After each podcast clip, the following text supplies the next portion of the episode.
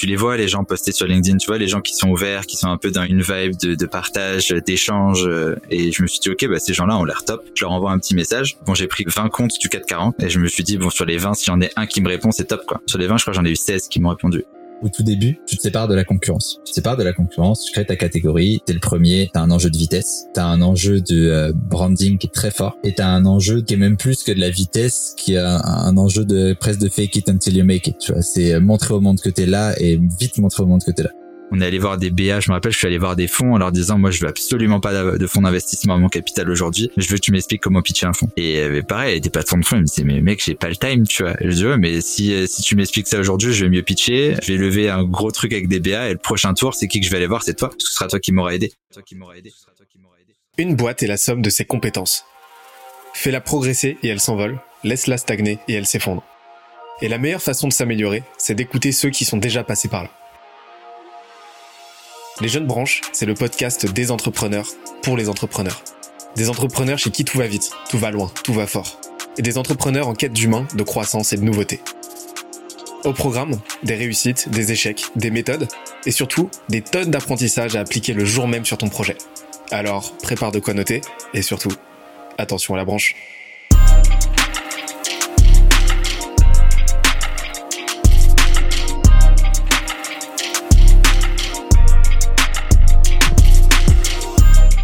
Cette semaine, je reçois Maxime Cousin, CEO d'Osol, la startup qui révolutionne la façon de travailler en entreprise. Il m'a parlé dans les moindres détails de la stratégie qui lui a permis de signer de très très gros clients en quelques mois et de comment il a cartographié son marché pour identifier les cibles les plus alignées avec sa vision. Il m'a aussi partagé tout son savoir sur deux sujets cruciaux et pourtant confidentiels, on en parle très très peu, le premier, c'est la création de catégories, ou comment ils travaillent d'arrache-pied à créer leur propre espace au sein d'un marché en pleine croissance. Le second, c'est le networking, ou comment il est parvenu à s'entourer des plus gros noms de l'écosystème entrepreneurial français et européen en à peine un an. Tout ça avec ses meilleurs conseils et bonnes pratiques en sales, marketing et stratégie. D'ailleurs, l'épisode est tellement dense qu'on en a fait un PDF récapitulatif. Pour l'obtenir, on se donne rendez-vous sur scalezia.co, s c a l e z i. Dernière chose, super important, si tu aimes nos podcasts, n'oublie surtout pas que les meilleures façons de nous soutenir, c'est de nous mettre 5 étoiles sur la plateforme de ton choix, un petit commentaire, ça fait toujours plaisir, et d'en parler autour de toi. Let's go il y a des entrepreneurs avec qui j'ai envie de discuter, avec qui je sais qu'il faut absolument que je discute, mais avec qui j'ai jamais le temps de discuter. Et euh, Maxime en fait partie. Ça fait, euh, ça fait un, je, je, compte même plus euh, les semaines, les mois euh, qu'on se dit qu'il faut absolument qu'on se prenne un moment ensemble pour pour discuter. Et ce qui est très très cool, c'est que le podcast, c'est le moment idéal pour bloquer le temps qu'il faut. Et c'est pour ça que c'est pour ça que j'ai fait en sorte de, de, de, créer le format le plus long possible pour, euh, pour bien dire à mes invités, voilà, tu bloques 2h30 dans ton agenda pour qu'on puisse vraiment discuter parce que j'en ai marre des, euh, euh, j'en ai marre des appels comme ça, 5, 15, 5, 10, 15 minutes entre deux, entre deux tâches. Donc, je suis super content aujourd'hui de te recevoir et de prendre tout le temps qu'il faut parce que ça fait un moment qu'on doit parler d'eau sol. Ça fait un moment que je vais en apprendre plus sur comment tu opères tout ça parce que vous avez quand même accéléré très fort, très vite et vous avez opéré un pivot qui est qui, qui, m'intéresse vraiment. Et, euh, et j'ai encore, j'ai encore fait une intro un petit peu longue. Comment ça va? Mais écoute, ça va parfaitement, euh, hyper aligné avec tout ce que tu dis. Et ça fait, ça fait vraiment plaisir de pouvoir prendre le temps. Et, euh, et en effet, l'école de 10-15 minutes, généralement, c'est beaucoup trop opérationnel pour qu'il y ait une quelconque valeur. Donc, c'est cool. On a le temps aujourd'hui. On va pouvoir parler de plein de sujets, s'ouvrir sur plein de trucs. Et puis, j'imagine qu'il y aura plein d'idées qui vont ressortir. Donc, c'est top. Bah, c'est l'objectif. C'est l'objectif. C'est un truc que j'ai remarqué. Hein. C'est que les langues commencent à se délier, on commence à vraiment se détendre au bout de 30, 40, entre 30 et 45 minutes. Donc tu, tu vas voir à un moment donné, il va se passer un petit, un petit point d'inflexion, il va y avoir un truc qui va se passer et là, là on va, on va vraiment commencer à envoyer. C'est pour ça que je prends le temps, tu vois, je prends le temps de bavarder un petit peu au début. Euh, les intros sont, sont faites pour ça. Mais euh, comment ça se passe en ce moment de ton côté là? Bah écoute, ça se passe bien, ça accélère euh, avec les, les challenges qu'on connaît de l'entrepreneur, mais c'est cool. Là, on est vraiment dans une phase du business euh, où on doit, structurer les choses. Euh, je pense que tu as différentes phases du business. Tu la phase où tu dois, tu dois commencer à démontrer. Euh, ça, on l'a fait, ça s'est bien passé. et puis, Généralement, les gens essayent d'aller de la phase de on démontre à on scale euh, directement, sauf que ça, ça, ça, se brûle un peu les ailes. Donc là, on essaye un peu de, de reprocessiser ce qui doit l'être de façon légère, de cadrer les choses et, euh, essayer de mettre les bonnes bases pour pouvoir accélérer derrière. Bah c'est, je pense, je pense que tu en as parlé avec euh, Christian parce que tu, tu travailles de près avec Christian chez nous qui est qui est CEO euh, chez Scalesia. C'est euh, bah c'est le cycle Scale Must Depth euh, où en fait tu vois toute phase de croissance va va provoquer euh, forcément du désordre euh, du voilà exactement comme un entraînement tu vas provoquer des déchets tu vas provoquer provoquer de la fatigue qui à un moment donné va freiner ta progression. C'est pour ça que c'est super important d'échafauder de, de, de prendre les devants et d'échafauder une structure qui va te permettre de supporter le plus possible ta phase de croissance suivante pour bah, éviter euh, qu'elle dure trop peu, euh, pour faire en sorte de la prolonger le plus longtemps possible et, euh, et pour éviter bah, de te retrouver un petit peu en galère avec une boîte qui stagne, avec des process qui explosent et, et avec nécessairement une grosse grosse une grosse grosse décroissance à la clé et potentiellement une faillite. C'est ce qui arrive très souvent. Donc on, on, va en parler parce que parce que c'est vrai que là vous avez quand même traversé pas mal de pas mal de phases et que bah, vous êtes ce qu'on appelle en, en, en pré-scale aujourd'hui, ouais. Et, et en plus de ça, bah toi, tu as un, tu, corresponds à une typologie d'entrepreneur qui est, qui est, qui est, qui est assez rare. Et, euh, et, et, ça m'intéresse vraiment euh, qu'on parle un petit peu de ton profil. Mais avant ça, est-ce que tu peux euh, m'expliquer, euh, nous expliquer ce, ce qu'est au sol et ce que vous faites? Ouais, carrément. Euh, et ben, écoute, au sol, pour donner le contexte, c'est c'est une startup euh, qui est née dans le sud de la France, donc en région, donc sans network facile autour, sans être dans l'effervescence, etc. parisienne ce qui est euh, une bonne et une mauvaise chose. Et on a commencé en faisant une spin-off de l'Agence spatiale européenne et du CNES et en utilisant des brevets spatiaux sur Terre pour créer des générateurs solaires euh, pour les ONG. En fait, la vision de base euh, qui nous animait, qui nous anime toujours, c'est de se dire comment est-ce qu'on crée les outils et les services qui permettent aux gens de mieux travailler où qu'ils soient. La première vision, c'était l'ONG parce que bah, c'était un marché de cœur dans lequel on était, mes associés et moi, un peu tous engagés. Euh, on a commencé à bosser sur ce marché-là. On a fait pas mal de choses, nécessairement du, du gros contrat d'études, des choses comme ça, beaucoup moins du déploiement de produits. Et puis, euh, dans cette vision, permettre aux gens de mieux travailler partout et le faire euh, par le biais de l'énergie. des directeurs IMO, des directeurs de l'environnement de travail, des DRH, des directeurs innovation sont venus nous voir avec des problématiques qui leur étaient propres dans le cadre des bâtiments, de l'immobilier tertiaire, en nous disant, bah, en fait, c'est cool l'énergie nomade, mais il n'y a pas que l'ONG, il n'y a pas que l'outdoor. Nous, on est en train de, de, de shifter complètement euh, la façon dont on travaille. Euh, on a du travail qui est de plus en plus hybride, des gens qui sont en visio la moitié de la journée, qui sont même plus au bureau tout le temps, des fois qui sont plus au bureau du tout. Et donc en fait, euh, la, la conception qu'on avait jusqu'à présent des bâtiments, elle doit évoluer. Aujourd'hui, un bureau, c'est plus juste une table, une chaise. Euh, il faut que le collaborateur il, ait envie de venir au bureau pour y venir, sinon il reste chez lui. Euh, et donc il y a plein d'enjeux nouveaux qui se créent et ces enjeux-là, ils impliquent des nouvelles façons de concevoir les espaces vers des espaces beaucoup plus flexibles, beaucoup plus modulables, que le collaborateur il est capable d'adapter à ses besoins réels et euh, surtout un bureau dans lequel il retrouve un intérêt de venir. Donc beaucoup de collaboratifs, de rencontres de collaborateurs, etc. Et tout ça, ça demande d'avoir des bureaux qui bougent, euh, qui évoluent. Et la dernière brique qui était inflexible dans ces bâtiments-là, c'était l'énergie. Et donc du coup, ils nous ont dit OK, bah, vous faites de l'énergie nomade pour les ONG. Est-ce que vous pouvez faire de l'énergie nomade pour les travailleurs qu'on a chez nous, vu qu'on a euh, d'énergie, enfin du, du Wi-Fi, euh, ce qui est de l'internet sans fil. On a une brique pour la connectivité. Il nous manque la brique de l'énergie, parce que finalement, si on a de la connectivité et de l'énergie partout, on est assez illimité, on peut faire du travail où qu'on soit. Et donc c'est ce qu'on fait aujourd'hui. On a ouvert une nouvelle branche qui, euh, elle, est adaptée aux tertiaires, aux espaces de travail grand compte, scale-up, coworking, école, tous les espaces qui ont des travailleurs avec des laptops.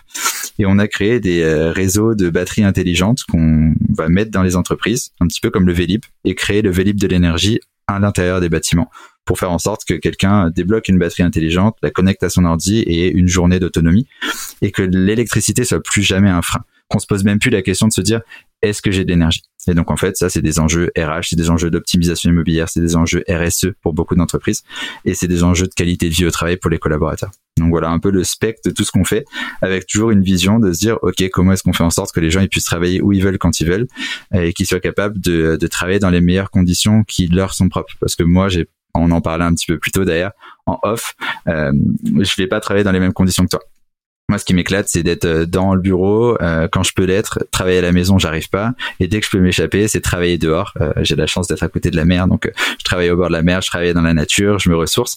Alors qu'il y a des gens, pour eux, travailler, c'est ailleurs, quoi. Et donc, je pense que chaque personne est singulière. Chaque personne a besoin de conditions qui lui sont propres en fonction de sa personne, mais aussi en fonction de la tâche qu'elle a effectuée.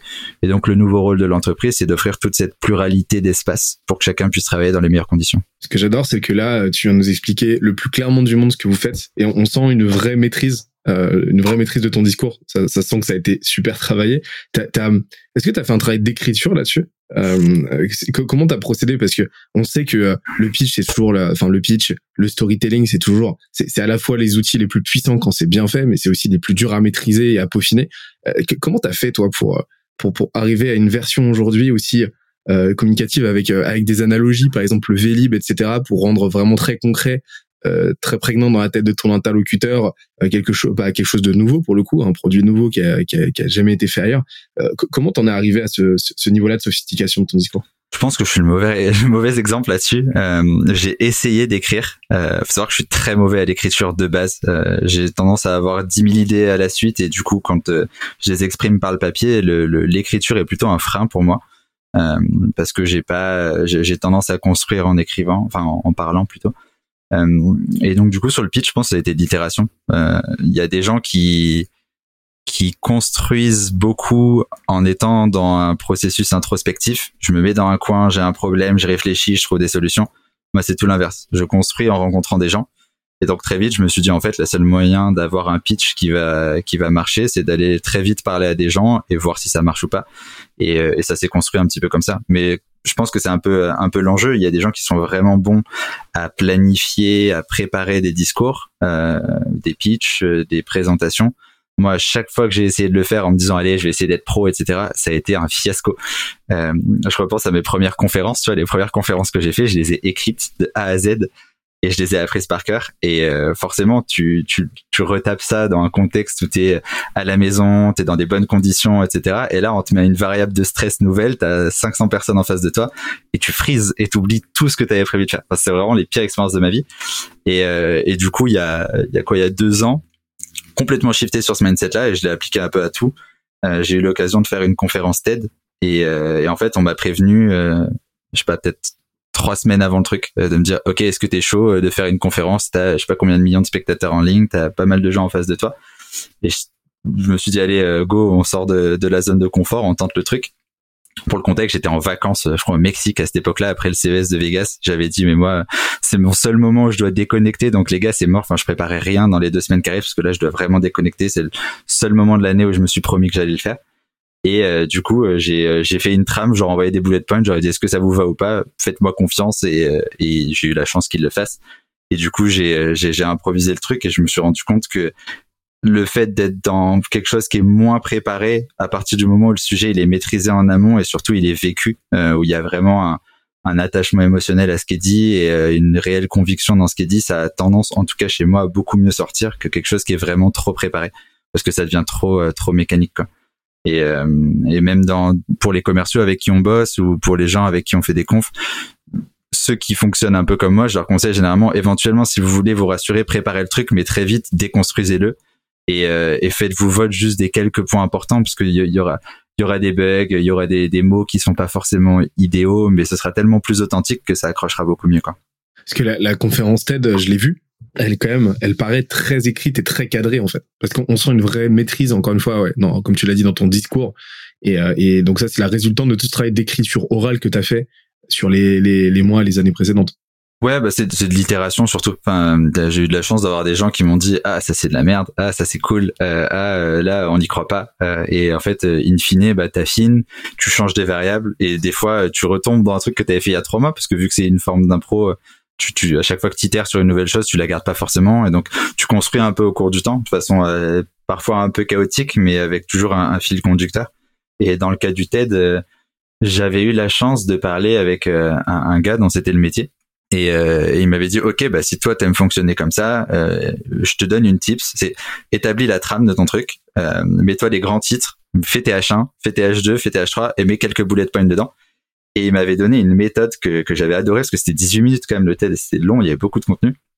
Il m'avait dit retiens les chiffres clés les analogies clés et euh, utilise une méthode, je crois que ça s'appelait la méthode du, euh, du palace, quelque chose comme ça initialement. Euh, et moi, il me l'avait fait chez moi. Il m'a dit, OK, tu connais bien ton appart, OK, tu connais ton plan, OK. Euh, il me dit, bah, tu vois, on n'a pas de vidéo, donc on peut pas montrer, mais il m'a dit, bah, regarde, tu rentres dans ta maison et tu prends de gauche à droite, tu balais du regard et qu'est-ce que tu vois? Et chez moi, tu rentres, tu vois le canapé, la table basse, euh, le, le, le comptoir de la cuisine, la porte d'entrée, la porte du dressing, etc. Et il me dit sur ce truc que tu connais parfaitement, de, duquel tu as une image mentale, tu vas aller associer une idée à chaque fois. Et il me dit, euh, bah, tu vois, par exemple, dans le TED, on parlait d'un moment euh, sur euh, l'obsolescence programmée, qui n'était pas forcément quelque chose qui était un espèce de de contrat malveillant qui avait été fait entre des industriels. Ok, bah cette image-là, je l'avais en tête. Donc j'imaginais que sur mon canapé, j'avais trois gars stéréotypes de l'italien avec des gros cigares qui étaient en train de fumer et de dire ok, comment est-ce qu'on va aller enfler tout le monde en faisant en sorte qu'on réduit la durée de vie de nos produits, tu vois. Et en fait, j'avais associé chaque idée de mon pitch à un espace dans mon appartement, ce qui fait qu'en fait quand je parlais, bah, juste dans ma tête, je repassais l'image mentale de ah ouais, en fait là c'est ça que j'ai à dire. Là là c'est ça que j'ai à dire. Ah je dois faire la comparaison avec l'iPhone, bah ok l'iPhone il est dans mon micro. Et en fait plus l'image était un peu what the fuck, plus elle me marquait et plus du coup j'étais plus dans un, un pitch rationnel et mental auquel tu dois réfléchir qui te sort complètement de ton discours, mais plutôt dans un truc de ressenti, de feeling, de vibe, et du coup, bah, t'as juste l'impression de parcourir euh, une image mentale et euh, t'improvises, et du coup, tu restes quand même dans quelque chose de très connecté, quoi. Donc, euh, c'était la tips que le gars m'avait donné, et franchement, ça m'a changé la vie. c'était vraiment génial. Et c'est un truc que tu utilises régulièrement, ça? Alors, tu l'utilises dans d'autres contextes ou? Ouais, dès que j'ai un dès que j'ai un truc complexe en fait, dès que j'ai quelque chose de long sur lequel je dois me rappeler de différents éléments, de différents points, une grosse négo sur laquelle bah t'es euh, je sais pas au resto avec quelqu'un t'as pas forcément la possibilité de d'avoir des papiers, d'avoir des notes, euh, une conférence quelle qu'elle soit, un discours quel qu'il soit, c'est au moins une trame, tu vois, pour me dire ok j'ai quelques idées quoi. Et euh, je pense que ça peut être réplicable à plein de choses, mais en tout cas dans ce cadre de la conférence, de la préparation, du pitch, c'est plutôt cool. Puis après, bah il y a des choses sur lesquelles tu t'improvises quoi. Je pense que quand on parle du pitch vraiment de ta boîte, c'est un truc que tu dans les tripes, donc euh, tu, tu l'improvises relativement facilement tant que tu as les deux trois idées. Tu vois. Par exemple, l'idée du Vélib de l'énergie, c'est un client qui me l'a sorti. Et elle me dit ah ouais en fait ce que vous faites c'est vous faites le Vélib de l'énergie quoi. Vous avez des stations, vous avez des trucs, vous les récupérez, vous les posez à un autre endroit. Et je dis ouais l'image elle est géniale tu vois. Et je l'ai retesté avec deux trois clients et je suis en mode ah ouais bah ok je vois. Et du coup je dis ok bon bah ça je le garde mais euh, je le fais mien et je le garde quoi. J'adore à quel point tu illustres des points essentiels du copywriting. C'est euh, les meilleurs punchlines sortent toujours de la bouche des clients et les meilleurs copywriters, euh, les meilleurs analogues, en fait, euh, c'est toujours les clients et c'est pour ça qu'il faut absolument que, que, un des travaux principaux, un des rôles principaux de, du, du copywriter et même du marketeur, c'est de passer le plus de temps possible avec ses clients, les écouter et, euh, et, euh, et c'est ce travail-là d'écoute qui va nous permettre d'identifier les grosses punchlines comme ça. Et ça, ça peut être vraiment transcendantal pour un pitch, ça peut être transcendantal pour un messaging, voire même un positionnement, parce que ça te permet vraiment de trouver l'image mentale qui va qui va matcher en fait le plus possible dans la tête de ton de ton audience quoi. Et euh, c'est super intéressant cette étude de cas là. Ouais, bah, je, pense que moi en plus un, quelque chose où j'ai, je pense que j'ai été sensibilisé encore plus à ça de façon consciente et rationnelle euh, via Scalesia, parce que euh, il y, a, il y a quelques temps, c'est un discours que, que vous portiez beaucoup euh, sur le copywriting. À l'époque où il y avait plein d'agences de pro, c'est que le copywriting c'était le truc dont tout le monde parlait tout le temps. Maintenant, il y a encore plein d'autres sujets qui sont arrivés sur la table, et, et je me rappelle que c'était quelque chose qui m'avait marqué, parce que je me disais comment est-ce que c'est possible qu'avec deux textes relativement similaires qui ont l'impression de dire la même chose, les résultats soient jamais les mêmes. Et des fois, il y a des, des amplitudes de différence qui soient aussi énormes. Et euh, c'est pas un sujet sur lequel j'ai eu le temps de me poser, euh, mais qui, qui en soi, je trouve, complètement passionnant. Et du coup, on, a commencé à faire ça parce que, in fine, nous, euh, en fait, la stratégie et le développement même du produit qu'on développe aujourd'hui, et même de la solution, parce qu'il n'y a pas juste un produit, elle a été faite par l'extérieur. Il y a beaucoup, beaucoup d'entrepreneurs qui prennent de la fierté, je dirais, euh, dans le fait de dire euh, j'ai eu telle idée, j'ai build mon produit euh, dans ma cave, etc. Nous, ça a été tout l'opposé, tu vois. Il y a vraiment, et il y a aucun ego autour du truc. C'est que vraiment, je suis allé voir tous les influenceurs de mon marché à l'époque où j'avais plus ou moins une idée. toutes les figures d'autorité, les sachants, et, et, franchement, c'est comme ça qu'on a commencé le, le market avant même d'avoir un produit et avant même d'avoir une idée. Tu vois, je suis allé voir tous mes directeurs euh, sans même savoir euh, si c'était directeur Inno, DRH, euh, nos, cibles. Et je leur ai dit, OK, les gars, j'ai une idée. Je sais pas si c'est de la merde ou pas, parce que j'y connais rien du tout. Je suis jamais rentré dans un siège social d'entreprise. Je sais pas s'il y a de la valeur ou pas. mais toi, ça fait 20 ans que tu es dans cet écosystème. Est-ce que tu aurais genre 15 minutes en mode mentoring pour me donner tes retours, me dire un petit peu si ça fait sens ou pas ou autre? Et en fait, on a construit l'offre comme ça. On a construit en co-création avec plein de décideurs de notre marché qui eux-mêmes nous ont donné des tips sur comment vendre, comment axer le discours, euh, quel pain est-ce que ça pourrait faire ressortir, patati patata. Et en fait, on a un peu construit comme ça. Et du coup, peut-être que par construction aussi, euh, du fait qu'on avait initialement pas de légitimité sur ce marché, euh, on a un peu répliqué aussi cette méthode à différents niveaux, sur le copywriting, sur le wording, sur sur plein plein d'éléments quoi. Et aujourd'hui, en fait, je me rends compte que rares sont les boîtes qui font quelque chose qui est complètement incompréhensible par qui que ce soit et, euh, et que le meilleur moyen d'aller commencer à pénétrer le marché, c'est juste euh, de, de, faire du mimétisme face à ce qui parle le plus à ces personnes. Quoi. Et en plus, ça t'a créé tes premières opportunités, j'imagine? Bah ouais, exactement. En fait, euh, donc nous, notre écosystème, ça va être euh, initialement un peu l'aménagement d'espaces de travail, euh, la digital workplace, les DRH, et, euh, et, donc je suis allé voir euh, bah, des directeurs inno, des directeurs d'environnement de travail, des directeurs des services généraux, des directeurs immobiliers. Et, euh, et je leur ai un peu tous euh, dit la même chose. Quoi. Enfin, ceux que j'identifiais comme, euh, tu les vois, les gens postés sur LinkedIn, tu vois, les gens qui sont ouverts, qui sont un peu dans une une vibe de, de partage, d'échange. Et je me suis dit, ok, bah, ces gens-là ont l'air top. Je leur envoie un petit message. Je m'attendais à me dire, bon, j'ai pris le, les 20 comptes du 440 et je me suis dit bon sur les 20 s'il y en a un qui me répond c'est top quoi. Sur les 20 je crois j'en ai eu 16 qui m'ont répondu. Et qui m'ont dit euh, vraiment message LinkedIn, euh, petite invitation LinkedIn avec un mot en mode euh, hello, je m'appelle Max, on est une spin-off de l'ESA, on a une idée, on aimerait rendre l'énergie nomade dans les bâtiments. On nous a dit qu'il y aurait peut-être un intérêt mais moi j'y connais rien du tout. Est-ce que tu as 15 minutes de ton temps pour me faire quelques retours en mode un peu conseil quoi? Et, et, je me suis dit bon les gens ils sont pas le time quoi, surtout les DRH. Et en fait, on a été hyper étonnés que les gens ils se disaient bah ça va, c'est 15 minutes de mon temps, je vais faire ma bonne action de la journée, je vais rencontrer un jeune, euh, c'est cool. Sans eux, ça aurait jamais même existé. Euh, sans eux, on serait pris les deux trois premières bâches où j'avais parlé à des directeurs innovation qui comprenaient rien de ce sujet, qui me disaient c'est nul, ça sert à rien. On aurait dit bon bah ça sert à rien quoi jusqu'à ce qu'on rencontre ces acteurs qui comprenaient vraiment les problématiques euh, qui les vivaient au quotidien et qui nous ont dit ah ouais si il faudrait faire ci il faudrait faire ça et en fait de call de 15 minutes ça s'est transformé en call de 1 heure on s'est retrouvé avec des gens dont on parlait même plus de euh, faire un produit, faire une solution, mais beaucoup plus de euh, ok réellement quitter, pourquoi tu fais ça, qu'est-ce que moi je vis au quotidien comme problématique dans ma boîte, etc. Et on a co-construit avec eux. Et, et forcément ces gens premièrement, ils bâtissent, ils bâtissent une sorte d'attachement émotionnel à ta personne, même pas à ton projet, juste à ta personne. Et ils disent, ok, bah le gars, je l'aime bien, euh, il met l'ego de côté, il me, il, reconnaît mon expertise aussi. Il y a un peu une relation euh, d'ego qui se crée, une relation de confiance, etc. Et c'est fine, tu vois, c'est pas toujours négatif. Et en fait, tout d'un coup, la personne a envie de t'aider. Et donc, il y en a qui se sont transformés en clients, euh, qui m'ont permis de lancer les choses parce que nous, on a une dimension hardware, une dimension software, une dimension maintenance, une dimension service la dimension hardware, tu veux build un produit, enfin nous on en avait pour 100 000, 150 000 euros juste pour lancer la prod d'un produit euh, sur des petites unités. On n'avait pas d'argent. Et donc en fait ces clients-là, c'était les premiers, ils se sont dit ah bah j'ai mis un peu de moi dans euh, l'idée de haut sol, donc j'ai envie de les soutenir. Et donc euh, ils allaient défendre le bout de gras en interne, ils disaient bon vas-y j'ai débloqué 30 000 balles, on te fait confiance, on, on achète ton, ton produit alors même qu'il n'existe pas. Et tu nous le livres quand tu peux quoi. Et en fait, c'est grâce à ces personnes-là que ça a eu la chance d'exister. C'est parce qu'elles nous ont dit, ok, bah, je vous signe un contrat, euh, vous allez construire le truc et, euh, et on veut être les premiers testeurs parce qu'ils avaient mis un peu de dans, dans le projet quoi. Et ça, ça a été une aubaine incroyable. Et, euh, et in fine, il y en avait d'autres qui, qui disaient, bah, ça marche pas, c'est pas utile pour moi, et c'était ok parce que du coup, ils il nous permettaient d'affûter euh, le discours de comprendre que ça marcherait pas avec tout le monde, de commencer à avoir une idée de qui seraient les potentiels acheteurs ou pas de notre segmentation. Et la règle que je me suis fixée à ce moment-là, c'était euh, de jamais finir un call sans poser une question simple. C'était juste, euh, ok, trop cool, bah écoute, merci infiniment pour ton temps.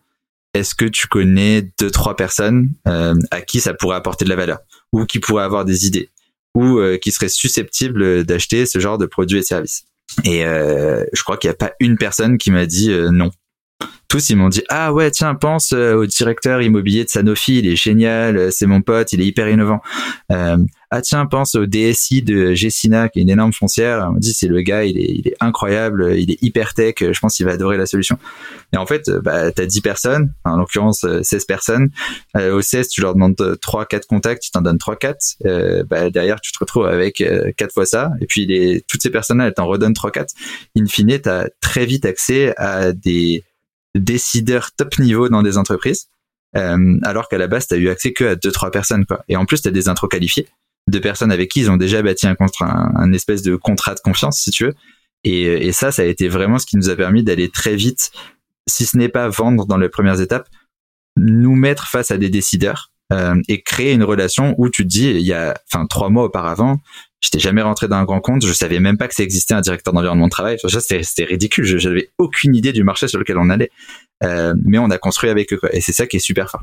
Ça rejoint un adage, un de mes adages préférés, euh, surtout quand tu es en phase early stage comme ça, c'est euh, si tu veux des conseils, demande de l'argent. Si tu veux de l'argent, demande des conseils.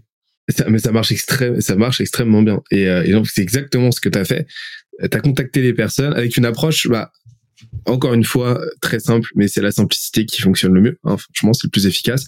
Euh, tu as contacté les bonnes personnes ça t'a permis d'affiner ton bah ton ton ce qu'on pourrait appeler euh, pré-positionnement à l'époque de mieux euh, ça t'a permis d'affiner ta compréhension du marché la compréhension euh, compréhension aussi de ta proposition de valeur. Et par sérendipité en fait ça t'a permis de trouver tes premiers clients ça t'a permis, bah, parce qu'ils étaient en plein dans leur escalade de l'engagement, bah, ça t'a, ça t'a permis d'avoir des intros avec tes futurs prochains clients et ainsi de suite. Et comme ça, par capillarité, t'as pu, euh, bah, t'as pu euh, gravir les échelons et, euh, et, et, et, trouver un premier élément de ton product market fit à l'époque, quoi.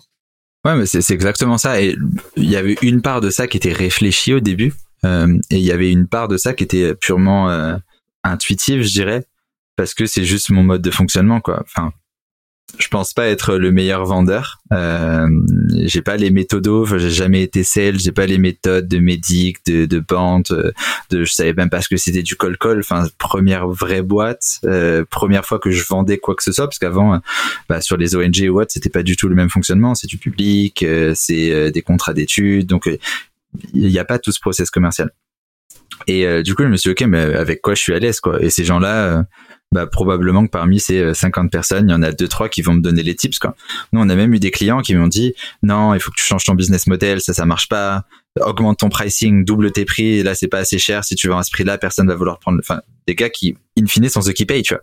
Et qui ont été vraiment dans cette dynamique de donner des vrais vrais conseils qui ont été game changer. Et heureusement, puisqu'on s'est rendu compte euh, finalement en repassant sur tous les enjeux de la boîte que euh, bah, si on n'avait pas augmenté les pricing à ce moment-là, en fait, on n'aurait jamais été rentable. Quoi. Donc, euh, il y a vraiment des enjeux à ce moment-là qui étaient juste rencontrer un max de people. Mais parce que dans la culture de la boîte et dans la façon dont j'aime fonctionner, c'est le people en avant. Peut-être qu'il y a un gars qui va monter une boîte et lui, c'est une machine à exécuter, ce qui est pas mon cas. un, un, excellent vendeur et ce sera une autre méthode. Et je pense que c'est aussi un peu une une une botte secrète, la secret skill, euh, tu peux l'appeler comme tu veux, de, de chaque euh, fondateur et même de chaque personne en interne. Et je je pense que c'est difficile, euh, mais je pense qu'on peut même appliquer ça à l'échelle des échelons de la boîte. On parlait des commerciaux.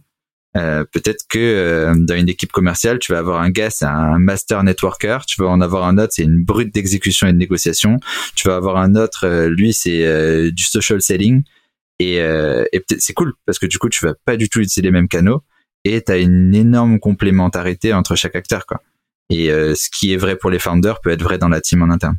C'est marrant, tu as, as l'air d'avoir une vraie, une vraie conscience de tes forces, de tes faiblesses, de tes qualités, de tes défauts. Euh, ça, ça vient d'où? Euh, Comment t'en es arrivé à ce niveau-là? Parce que c'est un truc qui, on, en parlait tout à l'heure avant de lancer l'enregistrement, c'est euh, c'est un petit peu le talon d'Achille de beaucoup beaucoup d'entrepreneurs. C'est ne, ne, pas être conscient vraiment en profondeur de euh, sa de sa personnalité propre, de ce dans quoi il délivre, de ce dans quoi il délivre pas.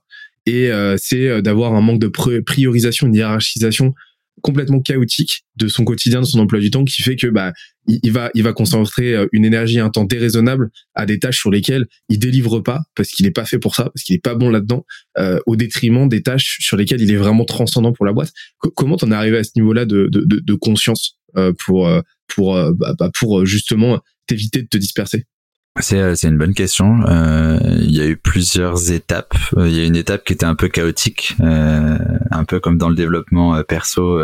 qu'on qu'on croit que ce soit une bonne chose ou pas à la limite c'est c'est pas forcément le débat mais dans dans le fait où bah tu vas essayer de t'analyser et tu vas passer par un parcours un peu chaotique de aller dans un extrême puis aller dans un autre et tester etc donc je pense qu'il y a eu un peu ce, cette recherche de de comprendre et d'enlever l'ego et de me dire euh, putain mais je suis pas efficace là-dedans quoi. Euh, je suis pas efficace. Sauf que bah ego reprenant le dessus te dit ok bah il faut que je devienne efficace là-dedans sauf qu'il y a des choses pour lesquelles tu es naturellement pas doué et euh, ok mais peut-être que tu as quelqu'un d'autre qui l'est beaucoup plus et du coup tu, tu veux agir par mimétisme en prenant exemple sur euh, des potes euh, des, des founders des collègues que tu connais qui eux sont des pros d'exécution sont des super négociateurs sont des, des, des, leaders incroyables etc mais tu peux pas avoir toutes les compétences. Et quand tu creuses tout le monde a l'air un peu beau parfait d'extérieur mais en général il y en a un ou deux qui qui vraiment sortent du lot mais sinon chacun a un peu des, des, des domaines dans lesquels ils sont experts et généralement, s'ils sont très experts dans une chose, ils, ils manquent beaucoup dans d'autres choses. Et c'est là que ton équipe, elle vient, elle vient un peu jouer la béquille et qu'elle complémente quoi. Donc au début, pour moi, c'était un peu euh, erratique euh, et donc du coup, c'est quelque chose qui moi-même me mettait mal à l'aise. Je me disais putain, j'ai pas l'impression d'être aussi efficace que euh, Anto euh, Gazola, un pote à moi qui, qui, qui, a monté une boîte et, que je fréquente énormément. Et je me dis, c'est une brute de sales. Pourquoi, pourquoi je suis pas si efficace? Quelles sont les méthodes, etc. En fait, tu répliques des méthodes, mais si c'est pas ton mode de fonctionnement inhérent, ça, ça marche pas nécessairement. Euh, et, euh, et, donc il y avait un peu ce truc-là où au début ça me culpabilisait un peu. Puis j'ai rencontré euh, les founders d'une boîte qui s'appelle Unfair, anciennement s'appelait LVO, qui font de l'analyse neuroscientifique euh, des founders et qui permettent de là de dériver des modes de fonctionnement.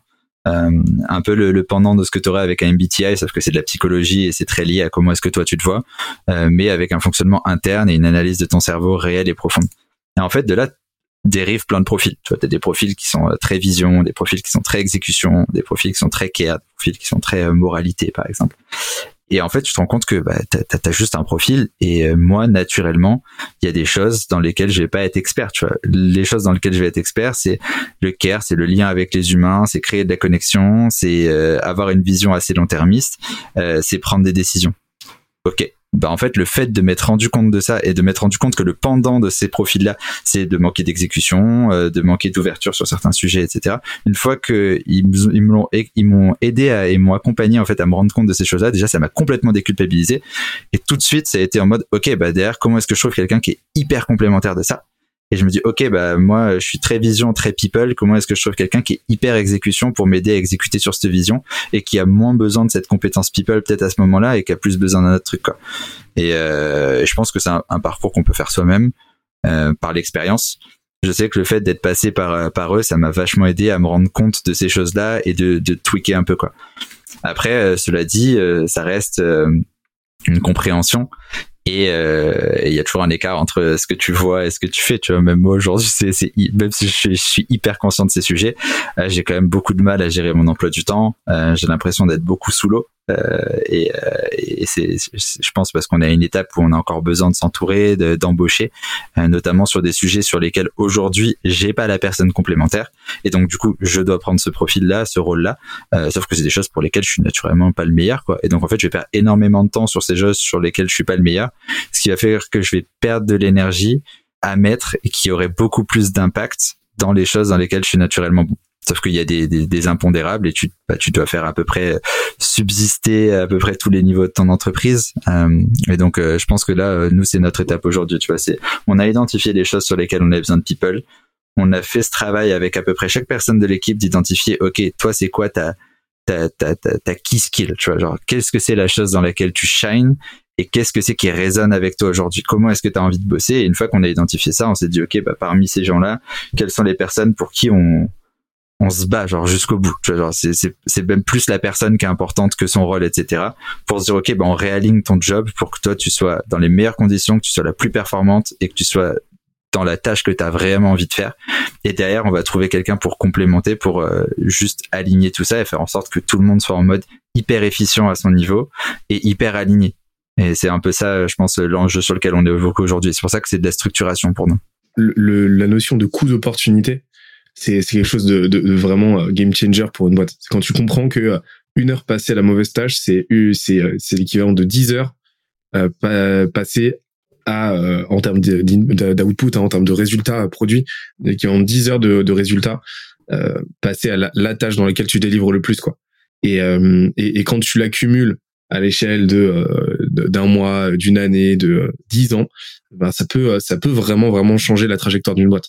Et, et donc avoir conscience de ça, avoir conscience que une personne peut être dans la bonne boîte, mais pas forcément au bon endroit dans la boîte, et qu'il faut lui laisser le temps de trouver sa place dans la boîte, eh ben ça change beaucoup de choses en fait.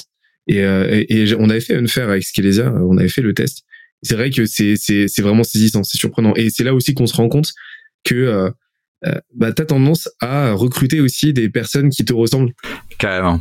Et, et ça, ça, ça peut être très problématique parce que t'es quelqu'un très porté sur l'exécution comme moi je peux l'être. Euh, tu peux euh, tu peux très vite te retrouver à recruter euh, des gens qui sont très portés sur l'exécution et, et, et manquer un petit peu de de cette prise de recul là, de cette de ce côté vraiment vision, de ce côté de ce côté aussi beaucoup plus porté vers l'extraversion en tout cas dans le travail qui bah, qui est nécessaire en fait dans une boîte. Et, je parle même pas des profils care qui sont qui sont essentiels, mais c'est avoir conscience de ça c'est euh, c'est aussi euh, avoir conscience du fait qu'à un moment donné, il faut aussi prendre le contre-pied de sa propre personnalité, aller chercher des, des gens qui sont un petit peu nos, nos antagonistes, quoi. Carrément, c'est ce qui est super difficile. Et euh, tu vois, pour nous, il y a eu différentes stratégies. Il y a eu l'embauche, clairement, mais il y a eu aussi le mentoring. Et encore une fois, ça convient peut-être pas à tout le monde, mais moi, c'est un truc qui que, que, j'adore. Euh, j'adore aider des gens et j'adore euh, aller voir des gens et leur demander de l'aide. Pour beaucoup de gens, c'est difficile, tu vois, de juste dire avouer que tu sais pas et aller voir quelqu'un qui est une autorité et lui dire euh, écoute euh, bah je je sais pas je connais pas qu'est-ce que t'en penses moi c'est un truc que j'adore et euh, et même dans l'écosystème autour de Scalesia ou autre j'ai rencontré des founders qui qui juste ont changé complètement ma vision de voir certaines choses et qui m'ont permis de de mettre des béquilles tu vois là où j'étais pas forcément le plus efficace et à des moments où je pouvais pas forcément embaucher des gens euh, tu avais l'équipe de, de, Kimono il y a pas longtemps. Hugo et Olive, euh, bah, Hugo, c'est un mec euh, d'un point de vue sales, il m'a montré plein de trous dans mon discours et il me disait ok, mais euh, là, tiens ça, tu peux l'optimiser. Ah tiens ça, tu peux faire comme ça parce qu'il il a tendance à exécuter comme un porc et c'est génial, tu vois. Et, et idem dans l'optimisation du temps, qui est un gros challenge pour moi. Olivier, il nous a donné des super conseils sur la culture, tu vois, des trucs qui ont, vraiment, qui ont été aussi game changers, c'est des petits tricks, des, des, juste des, des fois des changements de mindset, des toi, tu es dans ton opérationnel, tu es sous l'eau, tu as des enjeux, parfois tu as des investisseurs, tu as une pression, tu as besoin de bien faire, etc. Et du coup, tu oublies plein de petites choses. Et des fois, tu as juste ces personnes qui vont te, te faire un petit électrochoc. Euh, et pour nous, ça a été ça aussi, c'est de se dire, OK, comment est-ce qu'on s'entoure et on se, on se complémente dans la boîte, mais aussi à l'extérieur de la boîte, tu vois. Et, euh, et, et je pense que l'entourage, il est primordial. Déjà parce que tu te sens seul quand tu es entrepreneur. Euh, tu te sens infiniment seul puisque in fine c'est toi qui es sur la ligne et ton équipe. Et euh, en tant que dirigeant d'entreprise si tu as un peu de care pour ton équipe tu te rends compte que bah, c'est aussi tes décisions à toi qui vont potentiellement impacter des gens derrière. Et le jour où tu te rends compte de ça déjà tu te dis ok bah ok bah si j'ai du taf à faire je vais le faire et je vais essayer de prendre les meilleures décisions euh, et du coup, le fait d'avoir des personnes comme ça qui ont plus d'expérience, qui ont des soit des expériences très horizontales d'entrepreneurs et qui eux-mêmes ont trouvé un peu leur secret skill, euh, ou des gens qui ont des, compétences très verticales sur des choses très spécifiques comme la culture, comme les sales, comme euh, le, leadership, etc. Au final, tu juste tu tu complètement à peu près tous les niveaux de ta boîte quoi. Et, et, tu peux répliquer ça à tous les niveaux. Nous, c'est un, un, gros enjeu aujourd'hui où j'ai j'ai imposé à tous les gens de la team qu'une fois par semaine, ils se gardent un slot de une heure pour aller rencontrer des gens. Et euh, ok, bah notre CFO, il va parler à plein de CFO et euh, dans tous les domaines et comprendre. Euh, notre CTO, il va se mettre dans des réseaux où il y a des CTO, il va networker parce que il va apprendre des choses, il va apprendre lui-même des autres et il va faire apprendre à d'autres personnes aussi, tu vois, il va apporter et in fine, ça crée quelque chose, tu vois. Et je pense que chaque personne, elle peut créer un écosystème à son échelle et ça, c'est, top d'un point de vue enrichissement personnel, mais c'est aussi ouf pour la boîte, quoi. Parce que, in fine, t'as une boîte de 20 personnes, ou de 10 personnes, de 5 personnes. Mais si chaque, enfin, si t'as 10 personnes et que chaque personne, elle a 10 personnes autour d'elle, qui la conseille, qui la challenge, etc. Mais t'as une force vive qui est incroyable autour de toi, quoi. Et, euh, et c'est la difficulté pour tous les entrepreneurs, et encore plus quand, quand c'est ta boîte, c'est que t'es tellement dans l'opérationnel que t'oublies ces trucs-là. Et, euh, tu vois, dans ce processus, moi, ça a été mon learning de me dire, OK, bah, en fait, euh, un truc qui est important pour moi, c'est de rencontrer d'autres personnes et pas d'être juste dans un truc de j'essaye de te vendre quelque chose, euh, mais plutôt j'essaie de créer une relation, de t'apporter des choses si je peux, de connecter avec des gens ou autre, et, euh, et en même temps d'être dans cette position où je peux recevoir du learning, euh, quelqu'un qui me challenge, euh, d'autres contacts, etc. Et en tout cas pour nous, c'est comme ça que les choses elles sont construites et c'est comme ça qu'on essaye de les construire. Et donc il y a des moments où c'est plus facile, il y a des moments où c'est plus difficile. Là en ce moment, on a un moment où on doit vachement focus, donc c'est plus difficile mais le fait que ce soit plus difficile, ça impacte directement le chiffre d'affaires. Euh, c'est affolant euh, parce que on a plein de, on a, l'équipe a bien grossi, donc il y a plein de choses à gérer, mais de façon euh, critique, on voit que ça impacte le chiffre d'affaires. C'est assez fou d'ailleurs, parce qu'on s'est rendu compte que c'était pour nous un canal qui était super fort, et d'enrichissement personnel, et d'épanouissement, et de croissance de la boîte, et finalement de, de sales in fine, quoi, sans que ce soit le but initial. Donc en fait, tu réussis à créer un effet cumulé énormissime juste en allouant, euh, en, laissant à, chacun dans l'équipe le temps de euh, discuter autour de lui et de, créer cette sérendipité là quoi. Ouais, exactement. Bah, de toute façon, après, le but, c'est que chacun il, puisse apprendre. quoi. J'aimerais pouvoir avoir le luxe de me payer des gens hyper seniors qui ont une expérience de malade, etc. Mais tu peux pas toujours le faire.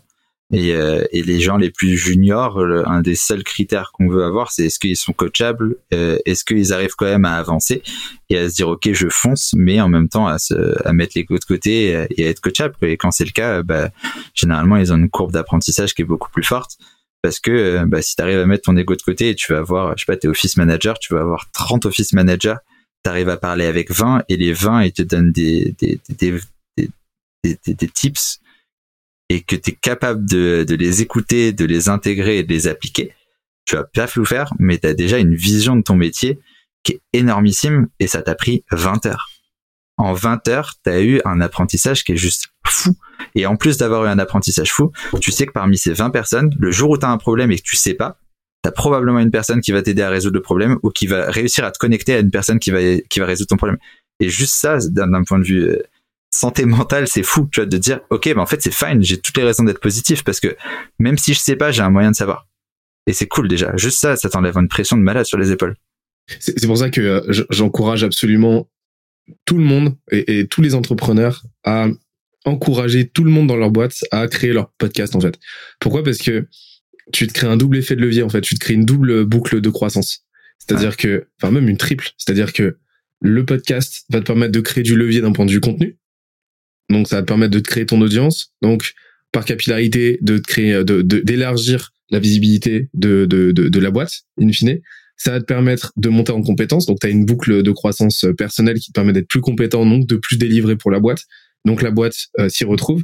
Et tu as une boucle de croissance aussi euh, réseau, network, comme tu l'as dit, euh, qui fait que bah tu vas tu vas tu vas élargir ton ton ton champ de, de compétences, ton champ de connaissances, et tu vas avoir des soutiens à l'extérieur le, le, podcast réconcilie ces trois enjeux et tu fais d'une voilà tu fais d'une pierre trois coups. Et c'est c'est bah, c'est exactement pour ça qu'on qu'on qu'on fait un podcast ensemble aujourd'hui parce que bah tu vois le, la discussion qu'on aurait tous les deux euh, à bâton rompu bah on l'enregistre et donc ça bénéficie absolument à tout le monde y compris à la boîte et aussi à la tienne quoi. Donc euh, mais tu parlais euh, tout à l'heure des t'as as, touché du doigt vos chiffres. Est-ce que tu peux m'en dire un peu plus sur euh, sur vos chiffres là aujourd'hui? Combien vous êtes combien vous faites etc euh, là aujourd'hui on est 16, euh, dont trois alternants. Euh, ouais, c'est ça. Euh, 16 dont trois alternants. Euh, on a on a bien grossi récemment. niveau chiffre d'affaires, c'est encore assez flou parce qu'on est sur des contrats assez longs, donc on a on est proche du million dans le pipe, mais c'est des closings qui sont assez longs. on a commencé le commercial il y a à peu près un an.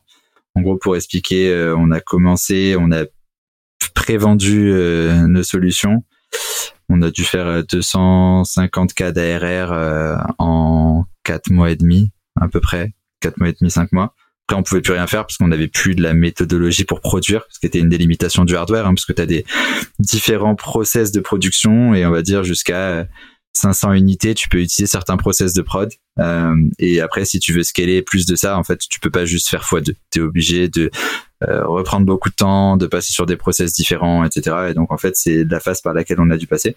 On était incapable de passer par ça sans lever des fonds, parce qu'un moule de plasturgie va te coûter 200 000 balles, qu'il y a des certifications qui coûtent une fortune. Donc après cette phase de commercial d'environ quatre mois, on s'est focus pendant vraiment deux trois mois sur marketing, branding ou autre, parce que pour nous, il y a un gros enjeu qui est le catégorie design. C'est, on adresse un marché avec un produit qui n'existe pas, avec des enjeux qui n'existent pas et des gens qui ont un problème qui sont jamais vraiment rencontrés, enfin, en tout cas, jamais vraiment exprimés, même s'ils l'ont vécu tous les jours. Euh, donc, on était pile dans ce, dans ce principe de catégorie design, on va dire. Donc, on a un peu travaillé ça. Euh, notamment grâce au podcast, grâce au networking ou autre. Enfin, on pourra en parler un peu plus tard. Et après, on a amorcé une levée de fonds. Euh, on a choisi de pas aller chercher de fonds d'investissement pour commencer, que des BA. Euh, je pense que ça a été la meilleure décision qu'on a eue euh, parce qu'on a vraiment des BA qui sont des, qui sont incroyables, euh, vraiment qui nous qui nous challenge euh, à mort sur pas mal de choses qu'on n'a pas forcément envie de regarder ou qu'on n'a pas le temps de regarder. Donc c'est vraiment très très cool. Euh, donc là on a levé un 5 en equity et puis après derrière la même chose avec BPI, dette, etc. Euh, et l'objectif de ça, c'était deux choses, enfin trois choses. Premièrement, avoir des entrepreneurs autour de nous qui nous apprennent à entreprendre. Euh, ce qui était l'enjeu numéro un de la levée. Enjeu numéro deux, être capable de lancer la prod. Euh, et donc du coup de reprendre la R&D, industrialiser tout et lancer la prod et centraliser tout ça en, Europe euh, et surtout en France.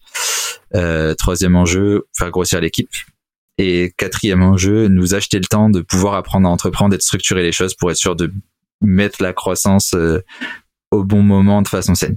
Euh, et donc là, on est un peu dans cette phase de repli où on analyse beaucoup les choses, où on essaye quand même de, de, de faire scaler la prod euh, et de enfin d'ailleurs la, la prod est scalée mais de faire scaler le, le, commercial tout en se disant ok on finalise cette partie de structuration des process des enjeux de comment on travaille ensemble de où est-ce qu'on veut travailler euh, de comment on veut interagir avec nos clients au quotidien, etc., etc., pour être sûr que, ok, bah, quand on appuie sur un bouton, on est capable de vraiment accélérer, quoi. C'est euh, cette phase de levée, on, on l'avait suivi de, de, de, de, près à l'époque et euh, c'est vrai que vous avez, euh, ça, ça, ça, a été assez intense cette période, non? Moi, ça a été la partie préférée de mon business. Euh, ouais. C'est paradoxal. Hein je sais que beaucoup d'entrepreneurs ils souffrent en levée. je dis pas que ce sera pas le cas sur une prochaine, s'il y en a une prochaine. Euh, mais mais moi, ça a été le moment où que j'ai le plus adoré. Mais vraiment je me suis régalé pendant la levée de fonds quoi. Genre je donnerais euh, beaucoup pour juste me retrouver exactement dans la même phase aujourd'hui pourquoi? Parce que euh, ce qui me fait kiffer c'est de rencontrer des gens euh, et des gens beaucoup plus smart que moi. Et par défaut aller voir des BA qui ont monté des boîtes qui ont exit à des 200 300 500 millions euh, qui tout vécu des phases de l'entrepreneuriat euh, et qui ont des profils qui ont rien à voir, des gens qui sont hyper exécution, des gens qui sont hyper vision, des gens qui sont euh, euh hyper dans, dans, dans la relation humaine, etc. C'était tellement enrichissant et parce que c'est comme ça que je fonctionne, je, je, vais développer mon business en parlant avec des gens. Et en fait, c'est assez drôle, c'est que j'avais une, vision numéro un de mon business au début de levée, et à la fin de la levée, ma propre vision du business avait complètement changé. Euh, les limitations que je me fixais, les plafonds de verre que je voyais ont complètement changé. Et euh, même la, la, roadmap à 5 ans a complètement changé. Quand je revois mon deck, et ça n'a pas été long, hein, je crois qu'on a eu 3-4 mois de roadshow, un truc comme ça. Mais quand je vois mon deck que j'avais préparé euh, peut-être deux mois avant la levée, etc., et le deck que j'avais en mi-levée, fin levée, ça a rien à voir. C'est plus du tout le même business, c'est plus du tout la même façon de l'exprimer. Et, euh, et, donc ouais, la levée a été intense. Maintenant, elle a été euh, on va dire que j'ai été dans un contexte un peu doré dans le sens où euh, ce qu'on essaye de faire avec Osol c'est de montrer que chacun peut travailler où il veut quand il veut dans les meilleures conditions qui lui sont propres. Et, euh, et du coup il y a vraiment un truc assez fort de work anywhere. Et euh, à ce moment-là je me suis dit ok bah ce serait fun qu'on aille pitcher des investisseurs en étant dans une piscine euh, aux quatre coins du monde parce que j'ai vraiment besoin de voyager et que j'en peux plus de rester dans mon bureau et que en même temps euh, bah on va on va un peu vivre par euh, parce qu'on essaye de, de, pousser aux clients. Donc euh, on, on s'est dit ok, bah on a développé les premiers protos de nos unités. On s'est cassé. Je me rappelle, j'ai fait j'ai fait le Panama, j'ai fait Bali à ce moment-là, l'Indonésie, l'Asie du Sud. Et je pitchais les investisseurs à cet endroit-là. Donc déjà, j'ai été dans un contexte qui est bien moins stressant que le roadshow où tu vas à Paris, tu passes d'un fonds à un autre fonds, etc. Et les investisseurs, ils adoraient le truc. Ils étaient là en mode euh, t'es éclaté frérot. Enfin c'est c'est trop drôle quoi. Enfin c'est c'est cool qu'il y ait un entrepreneur qui vienne nous voir et qui est pas en mode euh, stressé euh, machin mais qui est là en mode euh, ok bah nous c'est comme ça qu'on a envie de montrer qu'on peut bosser aussi et que c'est une option aussi. Et, je pense que ça s'est bien passé aussi parce qu'on avait des les bons entrepreneurs. Au début c'était assez sec. On n'avait jamais fait de levée on connaissait personne on avait zéro réseau là-dedans Et puis en networkant un max, on a rencontré des gens qui nous ont conseillé, qui nous ont challengé, qui nous ont montré des façons différentes de voir notre propre business et de l'exprimer. Euh, et de, de bah, finalement, qui est comme tout, hein, tu vois, on a itéré, on est allé voir des gens, on est allé voir des BA. Je me rappelle, je suis allé voir des fonds en leur disant, moi, je veux absolument pas de fonds d'investissement à mon capital aujourd'hui, mais je veux que tu m'expliques comment pitcher un fonds. Et euh, pareil, des patrons de fonds, ils me disaient, mais mec, j'ai pas le time, tu vois. je dis, ouais, mais si, euh, si tu m'expliques ça aujourd'hui, je vais mieux pitcher, euh, je vais lever un gros truc avec des BA et le prochain, prochain tour, c'est qui que je vais aller voir, c'est toi. Ce sera toi qui m'aura aidé. Et du coup, c'est en mode, ah, ok, bah, vas-y, c'est fun, vas-y, je prends une trentaine de minutes parce que j'aime bien l'approche, quoi. Et on a développé un peu comme ça avec tout le monde et, c'était un apprentissage de dingue et on a bâti des relations humaines qui étaient top. Et on a eu la chance de s'entourer avec quelques business angels qui sont incroyables. Enfin, aujourd'hui, on a, deux trois personnes enfin on a deux personnes qu'on a mis au board qui sont Romain Afflelou euh, et, et Christophe Courtin. Et, euh, et les deux c'est des pépites quoi. Enfin ils sont euh, ils ont un, ils ont un réseau de malades. Euh, dès qu'il y a un truc qui arrive un peu qui est pas forcément exprimé comme problématique dans la boîte ou autre parce qu'ils ont fait plein de boîtes ils ont exit ils, ils voient le truc venir tu vois. Donc ils mettent le doigt dessus ils challenge et, et c'est cool parce que du coup bah, par effet cumulé et autour de soi, on a on a des personnes qu'on sait qu'on va pouvoir aller leverage sur des problématiques super spécifiques. Et c'était ça le but de la levée, quoi. In fine, c'était pas juste d'avoir de l'argent, parce qu'il y a des moyens d'avoir juste d'avoir de l'argent, quoi. Mais là, c'était vraiment de se dire, ok, on a des gens qui qui vont qui vont nous challenger, qui vont nous faire voir le business d'une autre façon et qui vont nous filer des tips tu vois, sur comment eux ils gèrent leur temps, comment ils gèrent leur équilibre pro perso. Tu vois, c'est même pas des choses de business des fois. Mais euh, quel entrepreneur a pas galéré à équilibrer euh, sa vie de famille, sa vie professionnelle, euh, sa vie personnelle Et en fait, tous ces trucs-là, ils l'ont tous vécu quoi. Et c'était trop cool de juste avoir des gens de qui tu peux, avec qui tu peux t'ouvrir et parler de ces sujets-là. Et c'est pour ça que pour moi, c'était une trop trop bonne période. C'était que du learning, ça a été du challenge, mais qui nous a fait avancer, et ça a été l'occasion de rencontrer des personnes qu'on n'aurait peut-être pas rencontrées dans un autre contexte. Quoi c'est c'est c'est marrant parce que euh, parce que souvent les les, les tu vois les, les, levées de fonds sont vécues comme comme assez traumatisantes par les boîtes par les entrepreneurs etc enfin, les phases de levée de fonds tu vois c'est c'est c'est c'est intense ça a tendance à te défocus de de ton business etc enfin en tout cas c'est c'est défini vécu de cette manière là mais toi ton côté en fait c'est marrant parce que parce que les gens perçoivent comme du négatif, toi tu l'as vécu comme euh, l'ultra positif, de par justement bah ton ta, ta ta personnalité, ta façon de fonctionner en fait en tant que personne et en tant qu'entrepreneur. Et tout ça, ça vous a amené aujourd'hui à, à, une phase, bah, comme on l'a dit tout à l'heure, de, de pré-scale. Et, euh, et moi, ce, que, ce qui, ce qui m'intéresse là, c'est, euh, tu sais, je t'avais expliqué, c'est euh, chez, chez les jeunes branches, on, on fonctionne d'une manière assez particulière où euh, bah, à chaque fois on discute longuement, on se fait toujours une intro qui dure un petit peu, ce que j'aime bien, tu vois, on se met en jambes et c'est souvent là qu'on va aborder les sujets de fond qu'on aborde nulle part ailleurs en fait. Et, et là, j'aimerais bien qu'on ait parlé un petit peu plus de, de, de, de, de, ce qui fait ta boîte aujourd'hui. Et ce qui fait ta boîte, Qu'est-ce que j'entends par là C'est euh, les, euh, les cinq piliers euh, qui permettent à n'importe quelle boîte de, de naître et ensuite de prospérer et de scaler, et de se développer tranquillement. Donc ces cinq piliers, c'est quoi? C'est le marketing, comment la boîte se, se, se brand, se positionne. Et, et je sais que tu as des choses. On, on, on, a parlé de création de catégories. Ça m'intéresse vraiment qu'on en parle. Et comment elle se distribue ensuite. Donc la distribution, j'aimerais bien qu'on parle de networking. Euh, ensuite, on va faire la passerelle avec la partie euh, revenu, donc la partie euh, sales en fait. Hein. Comment tu fais aujourd'hui pour euh, pour vendre? Comment est-ce que tu as prévu de, de scaler cette partie-là et de créer une voilà de, de créer une équipe sales qui qui reproduit le plus possible bah, ta façon de vendre aujourd'hui? Parce que visiblement c'est la bonne te concernant, vous concernant. Ensuite parler de la partie produit et ça m'intéresse qu'on en parle parce que tu as un vrai un vrai enjeu là-dessus comme vu que vous faites du hardware et, et on en parle assez peu de hardware en général parler ensuite de la partie growth, comment tu as prévu d'accélérer ta croissance, et ensuite de la partie système avec la partie notamment avec les people, c'est-à-dire comment tu recrutes, comment tu manages, et euh, quelle culture tu veux créer pour la boîte, parce que je sais que tu en connais un rayon sur le sujet. Qu'est-ce que t'en dis? Bah, je suis hyper chaud, c'est beaucoup de contenu, mais euh, mais euh, bah, je vais essayer de te répondre à ça en tout cas avec l'image temps qu'on a. Ça veut pas dire qu'elle va changer et ça veut dire qu'elle va être limitée à, à, ma légitimité sur le sujet en tout cas, mais je pourrais donner mon avis sur ce que ce que j'en pense aujourd'hui et je pense que dans six mois, ça aura encore évolué, mais c'est ça qui est cool. Moi, ce que je te propose, c'est qu'on commence par la partie marketing. Pourquoi? Parce que dedans, il y a plusieurs sujets dont sur lesquels j'ai envie qu'on s'attarde. C'est, euh, bah, je l'ai dit juste avant la création de catégories, parce que l'objectif aujourd'hui de c'est de créer sa propre catégorie. On va définir ce que c'est, tu vas nous expliquer comment tu fais. Euh, et j'aimerais bien qu'on parle de votre go-to-market aussi, c'est-à-dire euh, de comment vous avez attaqué le marché, et euh, plus particulièrement du networking et comment le networking aujourd'hui c'est devenu un de vos canaux d'acquisition principaux. Qu'est-ce que t'en dis? Allez, c'est parti. Euh, comment est-ce que tu veux qu'on attaque? Eh ben, écoute, justement, j'allais embrayer sur la partie euh, positionnement. Donc, le positionnement, c'est quoi? C'est euh, quel, comment tu fais, en, comment tu fais pour que ta boîte, en tant qu'entrepreneur, occupe la bonne place auprès de son marché, donc de ses clients, et auprès vis-à-vis de ses concurrents, donc de son industrie?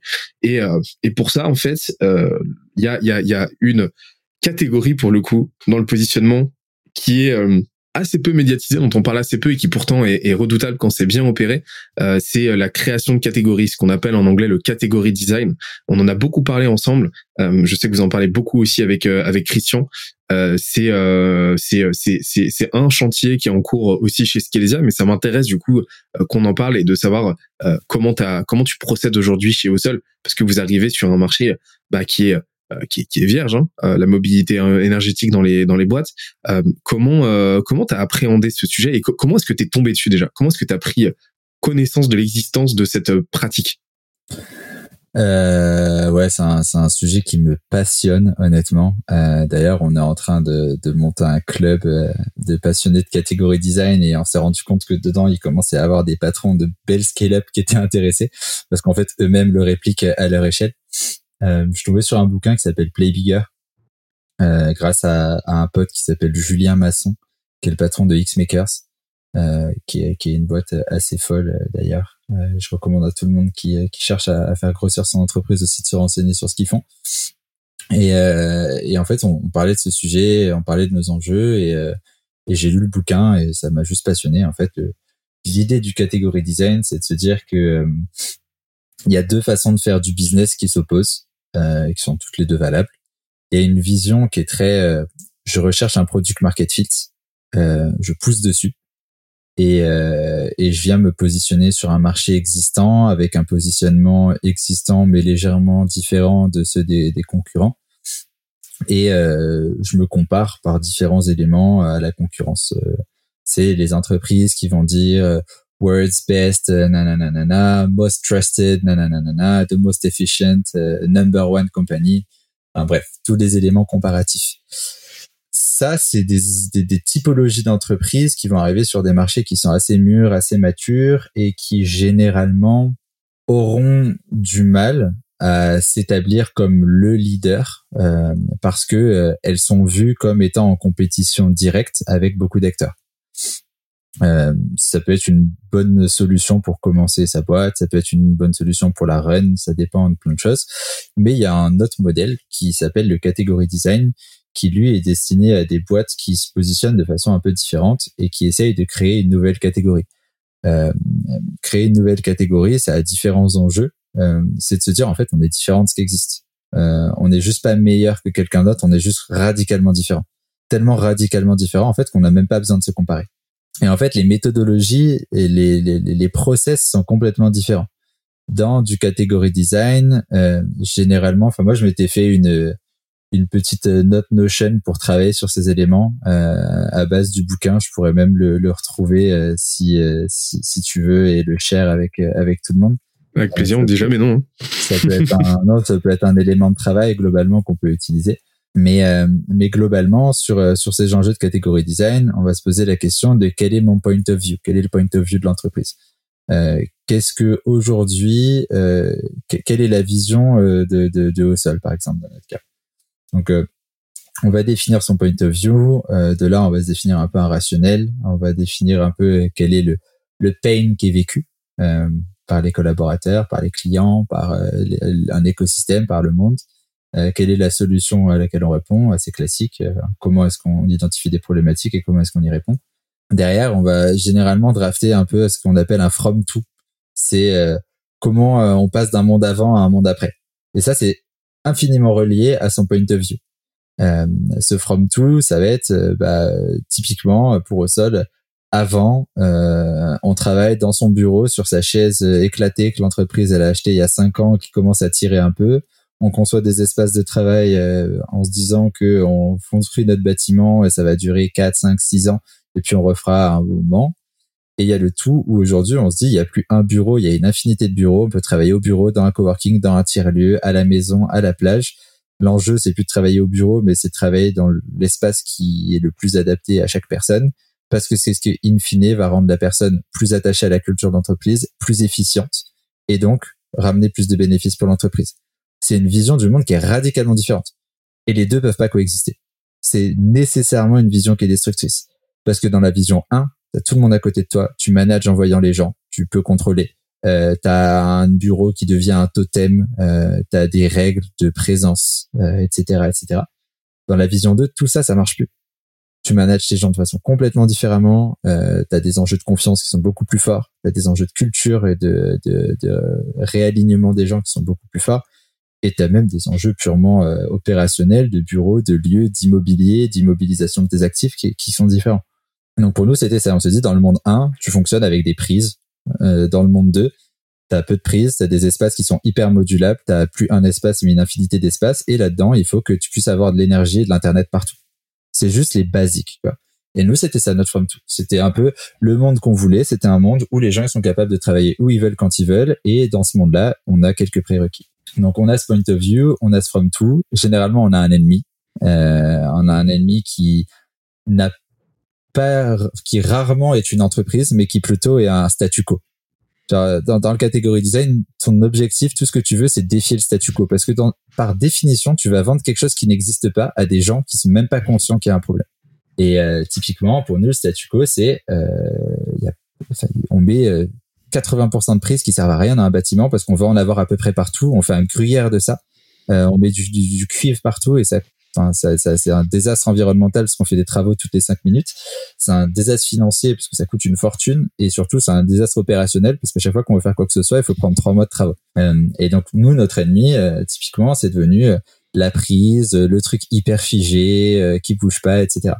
Typiquement, des, des gros catégories designers, on a eu Salesforce.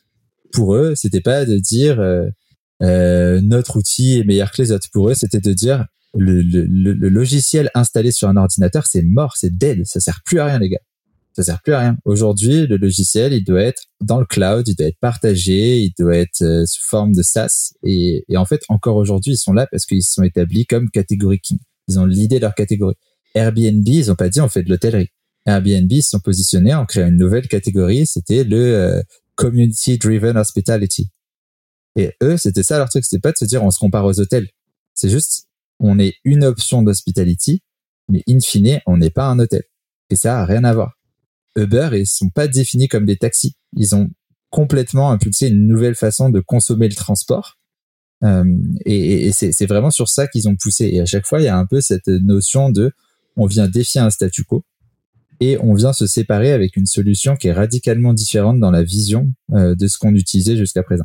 Et donc, euh, il y a une grosse évangélisation à faire. Et, généralement, quand tu vas faire du catégorie design, tu vas essayer d'avant tout marketer ta catégorie avant de marketer euh, ton offre ou ton produit ou ton service. C'est pour ça que euh, si tu vas sur le site de Sol aujourd'hui, euh, la landing page, la, la, la, première chose sur laquelle tu arrives, c'est pas la page produit. Parce que la page produit, bah, tu es comparé à un produit. Et donc, in fine, une des façons dont on, on exécute notre vision, c'est en faisant des batteries intelligentes qui permettent de fournir de l'énergie partout, etc avec beaucoup de tech autour, avec beaucoup de data autour, avec beaucoup d'interconnexions, tout ce que tu veux. Mais si on met ça face à quelqu'un, il va se dire ah ouais c'est juste une batterie, alors qu'en fait c'est infiniment plus et l'offre elle a rien à voir avec une batterie. Et donc du coup, nous c'était le seul moyen pour nous, on n'avait pas d'autre option que de faire du catégorie design parce que sinon on allait être comparé à une batterie Amazon. Alors que ça n'a rien à voir et que l'exécution pour une boîte n'a rien à voir, que les enjeux ne sont pas les mêmes euh, et que euh, bah, une batterie Amazon, tu l'achètes. Euh, si tu as 10 000 collaborateurs, tu achètes 10 000 batteries. Tu aucun suivi sur comment les gens l'utilisent. Tu aucune seconde vie qui est réellement prévue, donc c'est un désastre d'un point de vue RSE de ton entreprise. Euh, ça a rien à voir avec du lip service, donc en fait, tu es toujours euh, relié à est-ce que la personne l'a rechargé ou pas. Donc au final, à la fin, personne n'a rechargé. Donc en fait, on s'est dit, nous, on, on a un moyen qui est la batterie mais on a une offre qui n'est surtout pas une batterie. Tu vois. Et donc c'est pour ça que d'ailleurs c'est, c'est toujours un peu euh, un, un peu le, le challenge, c'est de se dire est-ce qu'on parle même de batterie ou pas? On est obligé de le faire. On est arrivé à la conclusion qu'on était un petit peu obligé de le faire parce que parce que il faut que les gens comprennent. Ouais, parce que euh, c'est, c'est, c'est relégué au rang de fonctionnalité en fait. Exactement, mm. exactement. Et la valeur est, est, créée par cette brique qui est la batterie, mais ce qu'on vend c'est pas cette brique. C'est euh, un système complexe dans lequel la batterie est un élément. Et, et, donc du coup, quand tu vas sur notre site, euh, bah, on parle pas du tout de la batterie au tout début. Tu vois. On a plusieurs écrans et l'écran numéro un, c'est euh, le bureau au bureau et partout ailleurs. Euh, c'est un contexte très large. Euh, le monde, il est en train de changer. On est allé vers, on est en train d'aller vers des espaces de plus en plus flexibles, de plus en plus modulables, parce que ça permet aux gens de travailler où ils veulent quand ils veulent. Ça permet à l'immobilier de devenir plus évolutif, plus flexible, plus économique, plus responsable. Ok, c'est génial. Sauf qu'au final, ça peut pas marcher. Ça peut pas marcher parce que tu peux pas arriver dans dans le contexte du tertiaire et du travail à des espaces entièrement flexibles et modulables si tu as toujours un fil à la patte derrière toi et des prises qui bougent pas.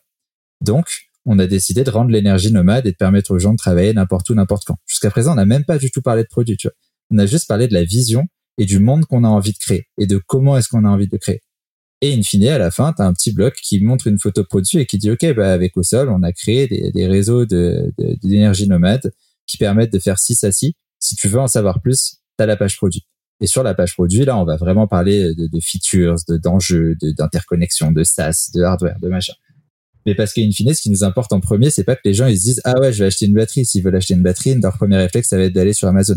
Ce qu'on veut, c'est que les gens ils comprennent là où on veut aller et ils comprennent comment c'est impossible de créer ce qu'on veut créer dans le monde de demain avec une batterie.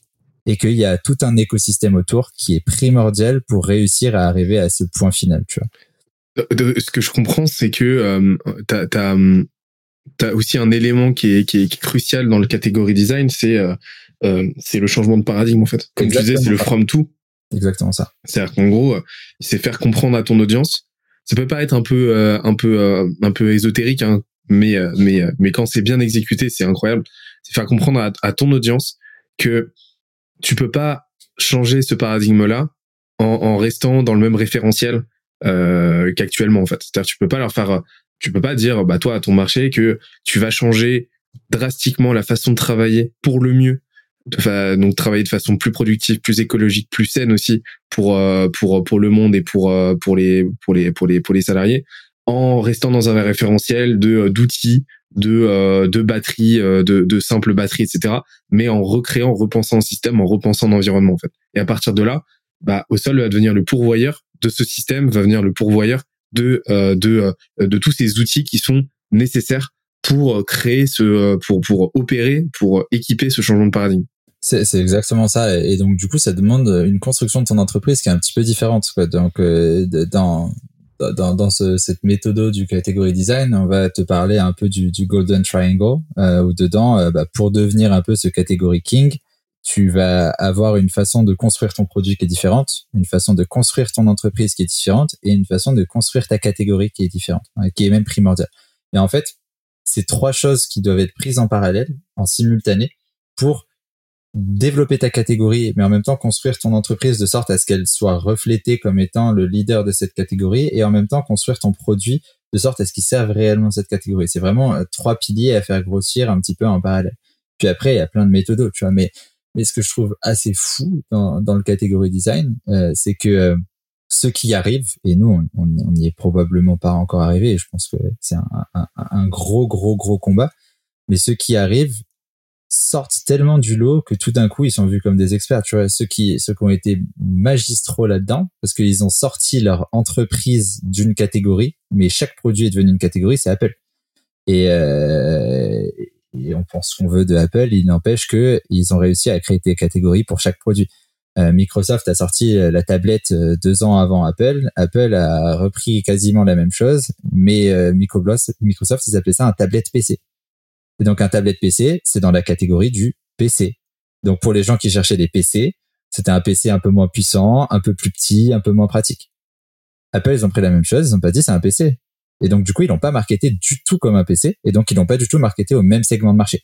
Ils ont trouvé leurs early adopters, qui étaient la, la, la, la, la, personne de famille euh, qui fait à manger, etc. Et pour qui, euh, pour regarder des recettes de cuisine ou pour lire des, des papers le matin, bah, l'ordinateur, il était un peu chiant, un peu gros, et le téléphone, il était un peu trop petit. Et donc, ils ont commencé par ça, ils ont poussé à fond sur ça.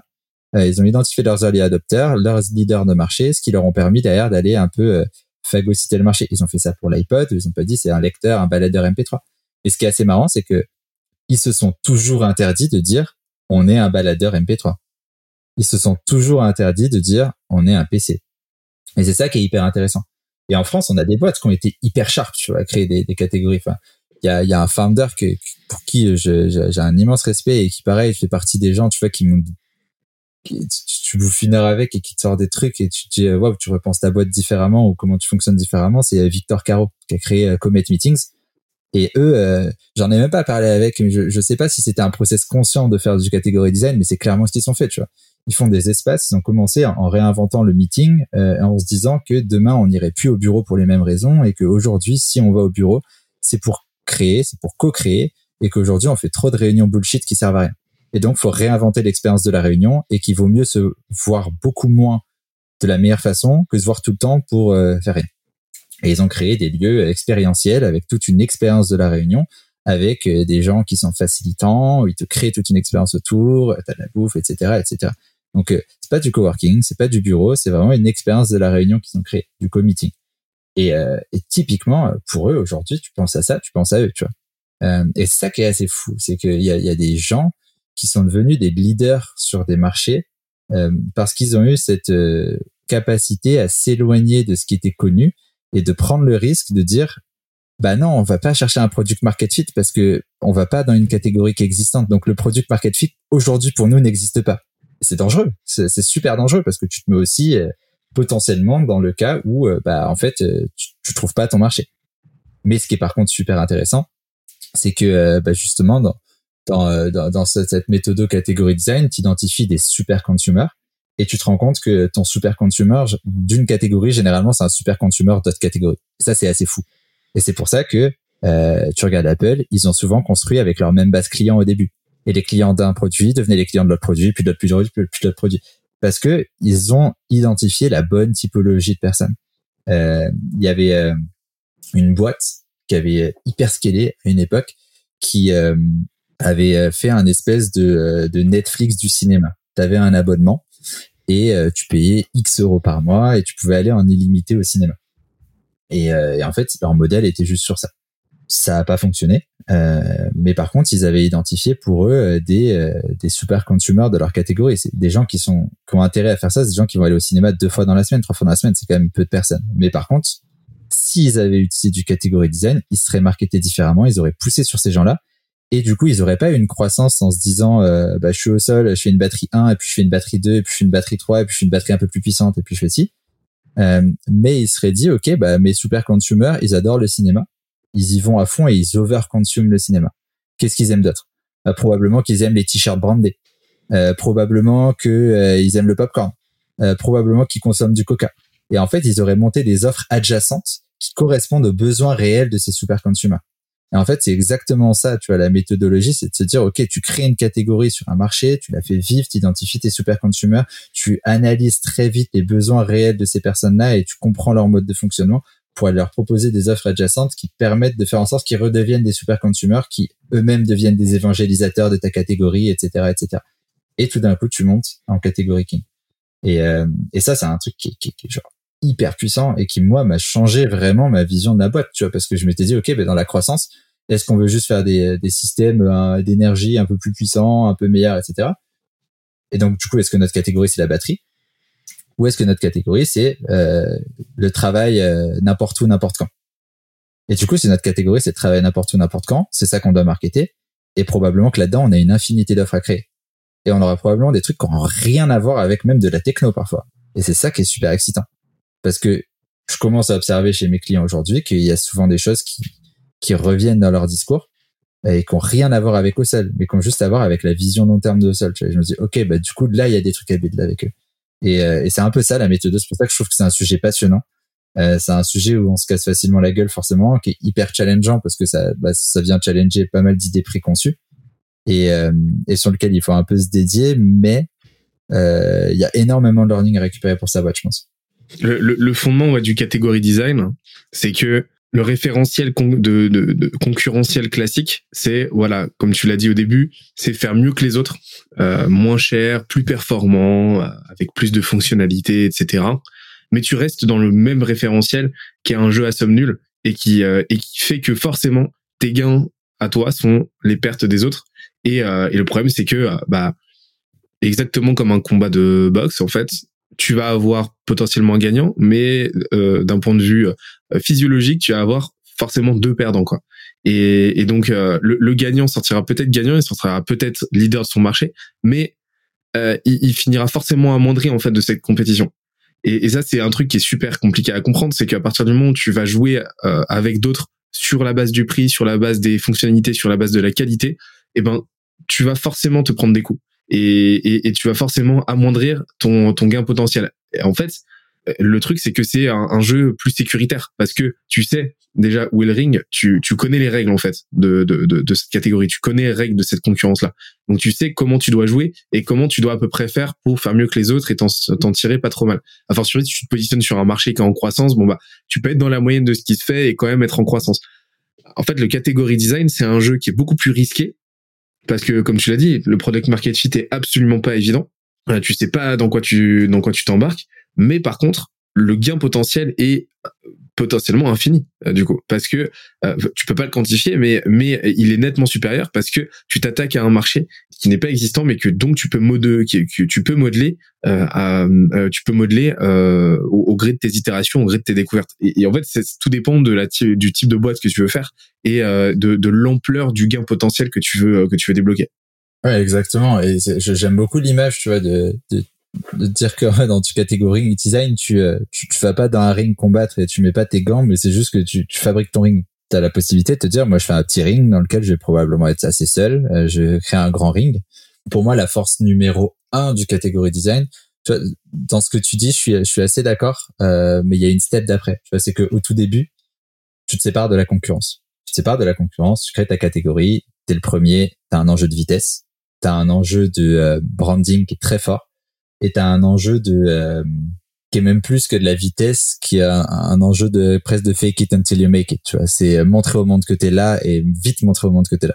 Ça c'est c'est critique euh, pour faire vivre ta catégorie. Première step, c'est ça. Donc au final, tu te sépares de la concurrence et tes concurrents euh, qui auraient pu en être si tu avais été sur un marché relativement traditionnel, etc., sont probablement même des, des, des partenaires. Moi, j'adore la vision de la concurrence dans laquelle tes concurrents peuvent être dans une certaine mesure tes partenaires. Certains le seront pas, Certains peuvent l'être parce que juste l'offre est différente et les offres sont complémentaires. Par contre, très vite, il y a des gens qui vont essayer de rentrer sur ta catégorie. Et à ce moment-là, tu vas te retrouver en concurrence frontale avec des gens qui sont dans ta catégorie parce qu'ils vont dupliquer tes produits, tes services, ton positionnement, etc. L'avantage, c'est que si tu as réussi à te hisser comme un catégorie king, chaque personne qui va faire vivre ta catégorie va te faire vivre toi parce que c'est toi qui es identifié comme le catégorie king. Et c'est là où c'est super fort. C'est que tout d'un coup, tu arrives à une inflexion dans ton parcours où chaque concurrent va renforcer ton positionnement. Et si tu arrives à créer ça, là, tu es indélogeable. D'autant plus que c'est tes règles à toi. Donc tu as un coup d'avance quoi qu'il arrive. Et, et, et, et, les gens le sauront, donc ils auront d'autant plus de mal à venir se mesurer à toi. Et donc en fait, tu te crées une barrière à l'entrée beaucoup plus facilement que si tu allais jouer sur des notions de prix, parce que tu trouveras toujours quelqu'un pour faire moins cher que toi. Pas exactement, exactement. Et puis tu as, aussi une notion, une, une notion de d'émotionnel. Je, enfin, c'est peut-être mon, rapport à la chose qui est différent, hein, mais pour moi, il y a une notion d'attachement émotionnel qui est pas forcément la même sur un marché de commodité. Tu as une base client initiale qui est plus faible, certes, euh, mais celle qui est là, elle est vraiment là avec toi, généralement. Et elle est là pour les bonnes raisons. Et donc, du coup, en fait, tu construis avec eux. Donc, tu es beaucoup plus dans cette boucle de co-création dont on parlait un petit peu plus tôt. Parce que les gens qui sont là, ils sont là pour une vision, ils ont un attachement qui est réel à l'entreprise, ils ont généralement eu un peu cette position d'early adopter et eux-mêmes sont des évangélisateurs, eux-mêmes sont un peu tes product managers euh, par extension, si tu veux. Et donc du coup là, tu as tout intérêt à, avoir quelqu'un qui, qui, collecte un max de feedback, un max de, de learning, un maximum d'idées. Et tu construis, et comme ça, tu construis, tu soumets, t'échanges, etc. Mais euh, tu as l'avantage d'avoir des clients qui, a priori, dans une certaine mesure, vont être plus attachés à ta marque, à la, à la construction de l'entreprise que ne seraient des clients traditionnels sur un marché traditionnel pour qui entre eux acheter euh, je sais pas euh, une paire de, de, de baskets Adidas c'est la même chose qu'acheter une paire de baskets Nike ou une paire de baskets machin parce qu'ils s'en foutent. Ils ont pas d'attachement particulier. Ils veulent juste la paire qui est la plus belle tu vois. Alors que moi j'ai des clients aujourd'hui on parlait aujourd'hui on a peu voire pas de réels concurrents. En tout cas si on prend notre catégorie euh, stricto sensu mais euh, j'ai des clients qui m'ont dit, mais moi, je m'en fous de lui, même s'il est moins cher, parce que ce qui m'intéresse, c'est d'être avec vous, tu vois. C'est de faire partie de l'histoire, c'est de faire grossir le truc, euh, c'est de challenger, c'est de donner des idées. Je me dis, ok, le gars, il va peut-être faire plus cher, mais on n'aura pas construit avec lui, on n'aura pas de passif, et on saura pas si on peut compter sur lui ou pas. Et donc, c'est pour ça que pour moi, c'est, t'as un peu un truc communautaire, tu vois. Et pareil, ça fait partie des compétences euh, de, de notre euh, de notre génération aussi, tu vois. C'est des gars qui sont hyper sharp à créer des communautés. Ils ont un unfair advantage sur tellement de personnes. Euh, et, euh, et, je pense que dans le catégorie design, la capacité à fédérer une communauté et à entraîner les gens, elle est encore plus forte qu'elle le serait dans un marché de commodité. J'interromps l'échange 30 petites secondes pour te dire de ne pas oublier de nous ajouter une petite note des familles sur Apple Podcast ou sur la plateforme de ton choix. Tu connais la chanson, ça nous aide très fort à faire connaître euh, le podcast au plus de monde possible. Allez, on reprend. Tu prenais l'exemple d'Apple tout à l'heure. En, en, termes de community building, on est on est sur quelque chose d'assez stratosphérique quoi. Et, et, ce qu'on peut voir, c'est que tu parlais d'écosystème. Ils ont créé un écosystème où, où chaque produit, tu vois, ils ont créé une flywheel euh, customer, une customer flywheel, c'est-à-dire que l'utilisateur à chaque nouveau produit Apple qu'il va acheter, il va renforcer son écosystème et il va renforcer son expérience utilisateur. Et euh, en plus de son statut, etc. Et euh, c'est juste, c'est juste un truc de fou. Mais c'est un exemple en termes de catégorie design. Ouais, Apple, c'est un, une excellente étude de cas. Là, je suis pour ça que je suis fan de Apple euh, ou que je suis fan de, euh, de euh, je sais pas, par exemple Disney. Tu vois, Disney, ils ont réussi à créer un écosystème de solutions qui est affolant. Et chaque chose renforce, renforce une autre chose et tout s'auto-renforce et, et c'est ça qui est fou parce que Disney ils sont pas enfermés dans la catégorie de dire nous on fait du dessin animé. Ils s'en foutent du dessin animé. Finalement, le dessin animé c'est juste une brique parce que ce qu'ils font c'est une expérience d'entertainment à 360. Et là-dedans, tu as du dessin animé, tu as des, des vêtements, tu as des parcs d'attractions, tu as, tellement de choses. Quoi. Et chaque chose va aller impacter un peu les autres choses. Et c'est pour ça qu'il y a une construction qui est beaucoup moins verticale et qui est un peu plus... Euh, qui est un peu plus écosystémique même de tes produits et services. Tu vois. Si tu t'enfermes à dire que tu vas faire juste ça, juste un produit, juste une batterie, juste un machin, probablement que c'est pas forcément la bonne option pour ta boîte. Par contre, si tu te dis, moi, je suis open à faire euh, différentes choses parce que ce que je fais aujourd'hui, c'est juste un moyen d'aller accomplir ma vision et que ce qui m'importe, c'est pas mon produit, mais c'est ma vision. Bah, du coup, c'est fine parce que tu te rends compte que si tu as trois, quatre produits différents et qu'il y en a un qui marche pas, tu peux le kill parce que tu t'en fous, t'as pas d'attachement au produit en lui-même, tu as un attachement juste à ta vision. Tu, tu parlais tout à l'heure de euh, d'Olivier et d'Hugo de Kimono. Pour moi, Kimono, c'est un exemple, euh, un, un, exemple typique de euh, création d'une boîte qui a créé ou qui est en train de créer sa propre catégorie.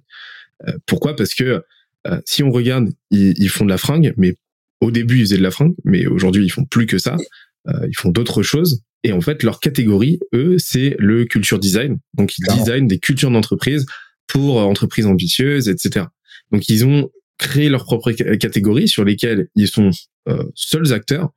Et la concurrence qui aurait été frontale vis-à-vis des autres concepteurs de fringues, etc., bah, elle est complètement désamorcée parce que euh, bah, parce qu'ils deviennent évidents auprès de leur euh, de, auprès de leur marché parce que le marché ne vient pas acheter de la fringue, il vient acheter sa culture en fait. Et c'est là que tu vois que bah, aujourd'hui Kimono ils commencent à euh, étoffer leur écosystème avec d'autres offres etc qui ont plus rien à voir avec les vêtements et, et c'est là que tu et c'est là que tu commences à, à, à scaler le truc quoi. Bah, c'est exactement ce que je te disais tout à l'heure, tu vois, sur le, le, développement tangentiel. Quand tu fais du catégorie design, tu as toutes les opportunités pour créer du développement tangentiel. Kimono s'ils avaient fait comme toutes les boîtes. C'est pour ça que je suis fan de, de, de Olivier Hugo. Hein. Je trouve que les mecs sont infiniment sharp et qu'ils ont exécuté ça vraiment d'une main de maître. Si tu fais comme Kimono au début, tu te dis bah juste moi je fais du vêtement brandé, tu fais un beau branding autour, tu fais des trucs très sympas, tu te positionnes sur les scale-up, bah tu fais du vêtement. Si dès le début tu dis nous les gars on fait pas du vêtement, nous on fait du vêtement pour impacter votre culture et aujourd'hui on fait du vêtement parce que c'est ce qu'on sait faire et on, on a remarqué que c'était un gros problème chez vous. Mais c'est quoi vos autres problèmes? C'est quoi vos enjeux de culture? Parce que nous, ce qui nous intéresse, c'est pas juste vos fringues, c'est pas de mettre trois suites à votre équipe, c'est de comprendre comment est-ce qu'on va pouvoir impacter tout ça. Ah, vous avez des enjeux d'attachement à la culture. Ok, est-ce que vous avez bien défini votre culture? Ok, bah il y a peut-être une offre à définir pour analyser qu'est-ce que c'est la culture réelle de l'entreprise et comment la faire vivre.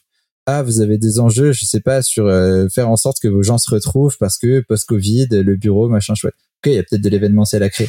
Et en fait, ça a été que du développement tangentiel drivé par une finalité finale qui est faire en sorte de faire vivre la, la, culture d'une entreprise et un, un, learning et un feedback constant de ses collaborateurs.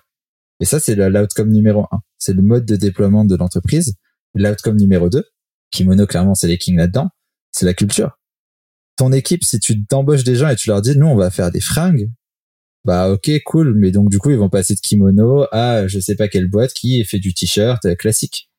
Maintenant, si tu dis à quelqu'un, Nous, ce qu'on fait, c'est qu'on fait exploser les boîtes parce qu'on pense que la culture, c'est le truc numéro un et on veut les aider sur tous les pans de ça. Il y a une partie, c'est de la culture. Mais si tu viens chez nous, euh, tu, vas, tu vas te rendre compte que bah, même si tu fais des fringues, tu vas impacter les entreprises de façon infiniment plus grande que si tu vas chez l'autre concurrent parce qu'on va pas faire que ça.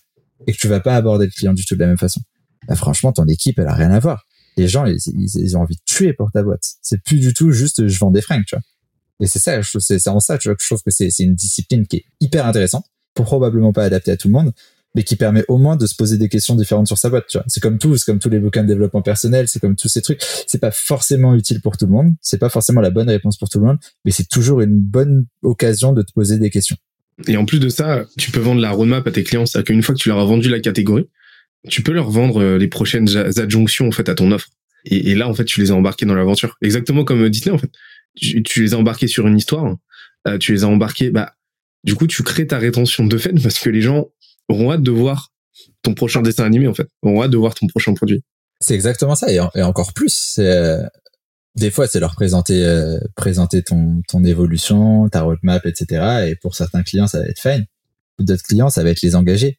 Parce que si dans un processus sales, tu parles à quelqu'un et tu lui dis, bah nous aujourd'hui, on vend ça et que le gars euh, il kiffe et il dit putain vous pourriez pas faire ça euh, ça ce serait cool etc que tu dis ah non non non nous on fait juste des t-shirts on a deux tailles euh, on a trois modèles et c'est tout bon bah le gars il va se dire ok bon c'est un catalogue fait chier si maintenant le gars dans ton processus sales il est en mode attends mais pourquoi tu penses que ça ce serait bien pour nous? Pourquoi est-ce qu'on serait une bonne personne pour le faire? Euh, mais ça, ça, ça pourquoi est-ce que tu as besoin de ça? C'est quoi le problème derrière? Si tu as vraiment cette compréhension et cette écoute et que tu appuies un processus qui est hyper vertical bah tout d'un coup le gars il se sent hyper involved. Il a l'impression qu'il fait partie de l'aventure. Et c'est ce qui fait que bah, il va pas aller chez quelqu'un d'autre. Et, et, du coup, il va avoir l'impression d'avoir un petit peu ajouté sa brique au même titre que ce que je te disais tout à l'heure, où nous, quand on a commencé à aller voir les premiers directeurs IMO, les premiers directeurs d'environnement de travail, on leur a demandé leur avis, ils nous ont donné des conseils, on a construit avec eux, et donc du coup, fatalement, ils avaient envie de, de tester parce qu'ils avaient mis un peu de là-dedans. Et on a encore aujourd'hui, là, il y a trois semaines, on fait un salon, on a rencontré le, le DAF d'EDF euh, et directeur environnement de travail de je sais plus quelle boîte, et les deux, en, 10 minutes, ils ont brainstormé euh, sur, sur le salon de leur côté en disant ah tiens au sol tiens si ça si ça si à la fin je dis mais les gars c'est c'est c'est golden quoi j'ai jamais eu cette idée c'est incroyable parce que eux ils ont une vision de leur métier qui est bien plus profonde que celle que je pourrais jamais avoir et, et c'est ça que je trouve fort tu vois c'est il y a vraiment un enjeu là-dessus et, et, du coup, ça renforce ton marketing, ça renforce ton branding, ça renforce ton positionnement, ça renforce tes sales. Enfin, c'est un truc qui, du coup, va aller infuser dans tous les domaines de la boîte. Quoi. Tu peux avoir une petite friction quand tu crées ta catégorie, parce que les, les, il y y a, pas une, pas encore de cognition de ton marché vis-à-vis de cette catégorie. Donc les gens, en fait, tes prospects, ton, ton marché va avoir besoin de te raccrocher à quelque chose qu'il connaît. Cerveau humain, l'univers n'aime pas le vide. Et donc en fait, tu vas sans avoir cette tension du prospect qui va dire ouais, mais euh, tu vends de la batterie, ouais, mais euh, tu vends de la fringue, ouais, mais euh, tu fais du growth. Nous, c'est le problème qu'on a aujourd'hui. Et en fait, alors je sais que Olivier et, et, et, nous, pour le coup, chez Scalia, on a cette stratégie-là du martèlement. C'est tu vois, en gros, un peu de la prophétie autoréalisatrice où on, répète, on martèle sans arrêt les mêmes choses, tu vois. Et pour qu'au bout d'un moment, ça rentre. Je sais pas, c'est quoi toi tes outils pour ça, pour pour t'éviter d'être sans arrêt cantonné à une catégorie dans laquelle t'as pas envie d'être et, euh, et, que ton marché finalement crée cet espace mental? Euh, bah, le martèlement aussi, c'est un premier outil. Euh, D'ailleurs, je pense que c'était c'était Olive qui m'avait qui m'avait un peu sensibilisé à ça. Il me disait que je crois il signait tout ce qu'il faisait avec euh, We Are Culture Designers, etc. Mais c'est sharp, tu vois. Il y, a, il y a le répéter. Euh, tu vois, par exemple, nous, au début, on avait interdit à nous, à nos collaborateurs, à nos partenaires d'utiliser le mot batterie. Au final, on le réutilise parce qu'il y a quand même besoin de raccrocher, mais on explique juste aux gens la vision. Déjà, on commence plus par pitcher le produit. On s'interdit de pitcher le produit qu'on fait à quelqu'un. On lui pitch juste la vision, tu vois. Et, euh, et, déjà, ça change tout. Et derrière, on leur explique clairement que il y a une composante batterie dans l'offre qu'on vend aujourd'hui, mais l'offre n'est pas une batterie. L'offre contient une batterie. Et, euh, et déjà, on leur explique qu'il y a quand même un truc différent derrière. Et derrière, on a essayé de se séparer en, en parlant de, de réseaux de batteries intelligentes euh, pour montrer qu'il y a une interconnexion, qu'il y a, y a du lien, qu'il y a du, du, du, smart, tu vois, au même titre que le smartphone n'est pas un phone, tu vois. Il y a un peu cette, cet enjeu de wording qui est intéressant, cet enjeu de naming, ce qui fait qu'un un vélo euh, n'est pas un e-bike, par exemple. Euh, et derrière, nous, on a développé un truc à ma connaissance, je crois pas que ce soit documenté euh, sur le net de ce que j'ai cherché, en tout cas de cette façon. Mais euh, mais on a un, un, de nos, un, de nos, investisseurs qui est qui est aussi consultant qui qui nous a enfin qui s'appelle Michael Mansart et qui nous a aidé à développer chez nous une sorte de modèle de maturité. Alors il y a plein d'implications et ça c'est sa secret sauce, mais en tout cas dans dans cet aspect du catégorie design, pour nous c'était de se dire ok ben en fait on a allé quatre niveaux de maturité chez Osel. Le niveau 1, c'est quelqu'un qui veut une batterie. Le niveau 2, c'est quelqu'un qui veut une batterie mais veut pas se faire chier à interconnecter tout, à savoir qui utilise quoi, quand, comment euh, et de piloter un petit peu sa flotte parce qu'il veut pas une batterie, il veut des batteries, il veut une flotte de batteries qui est euh, gérée, automatisée, qui est en libre service. Il veut un peu une sorte de Vélib de la batterie. Ça c'est le niveau 2. Il est un peu plus mature dans la vision de ce que nous on essaye de créer, mais ça reste qu'à l'échelle d'une batterie. On a le client 3, il nous parle pas de batterie. Il nous dit, euh, moi, je veux rendre mes collaborateurs beaucoup plus libres euh, et je veux qu'ils puissent bouger à l'intérieur de mon bâtiment un peu n'importe quand et je veux qu'ils se suppriment un peu de toutes les contraintes qu'ils peuvent avoir, que ce soit le mobilier, que ce soit euh, les câbles, que ce soit euh, Internet, etc. Je veux juste qu'ils soient complètement flexibles et nomades. Pas du tout les mêmes enjeux pour la boîte. Et on a le niveau 4. C'est la boîte qui me dit, moi, je, je pense qu'il n'y a plus de bureau. Je pense que le bureau tel qu'on l'a connu, c'est une option parmi un continuum de solutions que sont le bureau, le travail, le coworking, le machin, le truc et je veux offrir un continuum de solutions à mes collaborateurs pour qu'ils travaillent n'importe où. Et pour travailler n'importe où, ils vont avoir besoin d'énergie et d'internet n'importe où. Encore une fois, rien à voir avec tous les autres d'avant. Et en fait, sur ce modèle de maturité, on s'est dit, bah, on va avoir des clients qu'on va se refuser de servir aujourd'hui parce qu'on veut pas leur vendre une batterie. On va avoir des clients qu'on va aller chercher et on va avoir un, un positionnement, un wording et un pitch qui sont différents en fonction du niveau de maturité de chaque client. Le client 5, il est euh, infinitésimement rare, tu vois, et c'est fine. Par contre, le client 2, on va essayer d'aller le convaincre avec les arguments du client 2 et on va essayer de le faire passer au niveau 3 et il va upseller. Et on va essayer de faire passer au niveau 4 et on va essayer de faire passer au niveau 5. Et tu vois, il y a un peu cet enjeu de se dire, OK, mais tout le monde ne va pas adhérer à la catégorie, tu vois. Et peut-être qu'on va prendre un gars où lui, il veut juste des batteries, mais euh, il s'est dit que c'était nous la meilleure solution parce que euh, il voulait un truc un peu joli, un peu design, un peu sexy, etc. Et peut-être que pour lui, l'argument à ce moment-là, c'est là ou c'est euh, le fait que nous on les recycle, qu'on a quelque chose qui est fait en France, etc., etc. Ok. Sauf que du coup, notre enjeu de, de count management, de CSM, ça va être de l'évangéliser pour euh, lui faire comprendre qu'il peut faire plus avec ça et de le faire passer dans la catégorie d'après. Et du coup, au début, notre interlocuteur sur la batterie, ça va être un, un mec de l'IT. Et puis, on va lui faire comprendre qu'il y a d'autres enjeux. On va aller chercher avec lui des KPI de succès pour montrer qu'en fait il y a des enjeux sur le people et que du coup dans la boucle il faut mettre peut-être la workplace, il faut peut-être mettre les RH. Et euh, ah bah tout d'un coup tiens on a fait ça pour répondre à tel pain mais on s'est rendu compte que ça avait impacté telle chose et telle chose. Et du coup la discussion elle devient plus large. Et maintenant on parle plus d'équiper une salle de réunion, on parle comment est-ce qu'on fait un building. Et derrière avec eux on va aller parler, on va aller chercher notre KPI, on va définir un peu leur, customer journey, on va se rendre compte que ah bah en fin de compte euh, pourquoi est-ce qu'on n'interconnecterait pas tous nos buildings et on foutrait une solution qui est un peu de bout en bout entre tout le monde et on les fait passer à une autre step de maturité. Et tout ça, c'est des opportunités d'upsell, c'est des changements de discours, c'est des changements de positionnement. Mais in fine, dès le début, on aura quand même marketé toujours le fait qu'on a une vision long terme. Et ok, on peut répondre à ton besoin ponctuel, mais c'est pas ça qu'on cherche à faire. Et si tu cherches à faire que ça, probablement qu'il y a des meilleures solutions. Et du coup, à ce moment-là, on place notre concurrent. Parce que notre concurrent, il est pas sur notre catégorie. Nous, on lui dit, bah, si tu cherches à faire ça, prends une batterie en quart. Franchement, euh, de ce que j'ai l'impression de voir de ton besoin, c'est ça qu'il faut. Et en fait, il va peut-être se rendre compte six mois après que c'était pas du tout ce qu'il lui fallait. Sauf que quand il va revenir, il va plus du tout revenir comme un mec que tu allé chercher en outbound et que tu avais à convaincre. Il va revenir comme un mec qui a compris ta vision et qui a compris pourquoi bah c'était pas une matrice. Tu vois. Ce framework là, je le trouve incroyable. Euh, de, de, de, de, mapper en fait les différentes catégories de, de clients.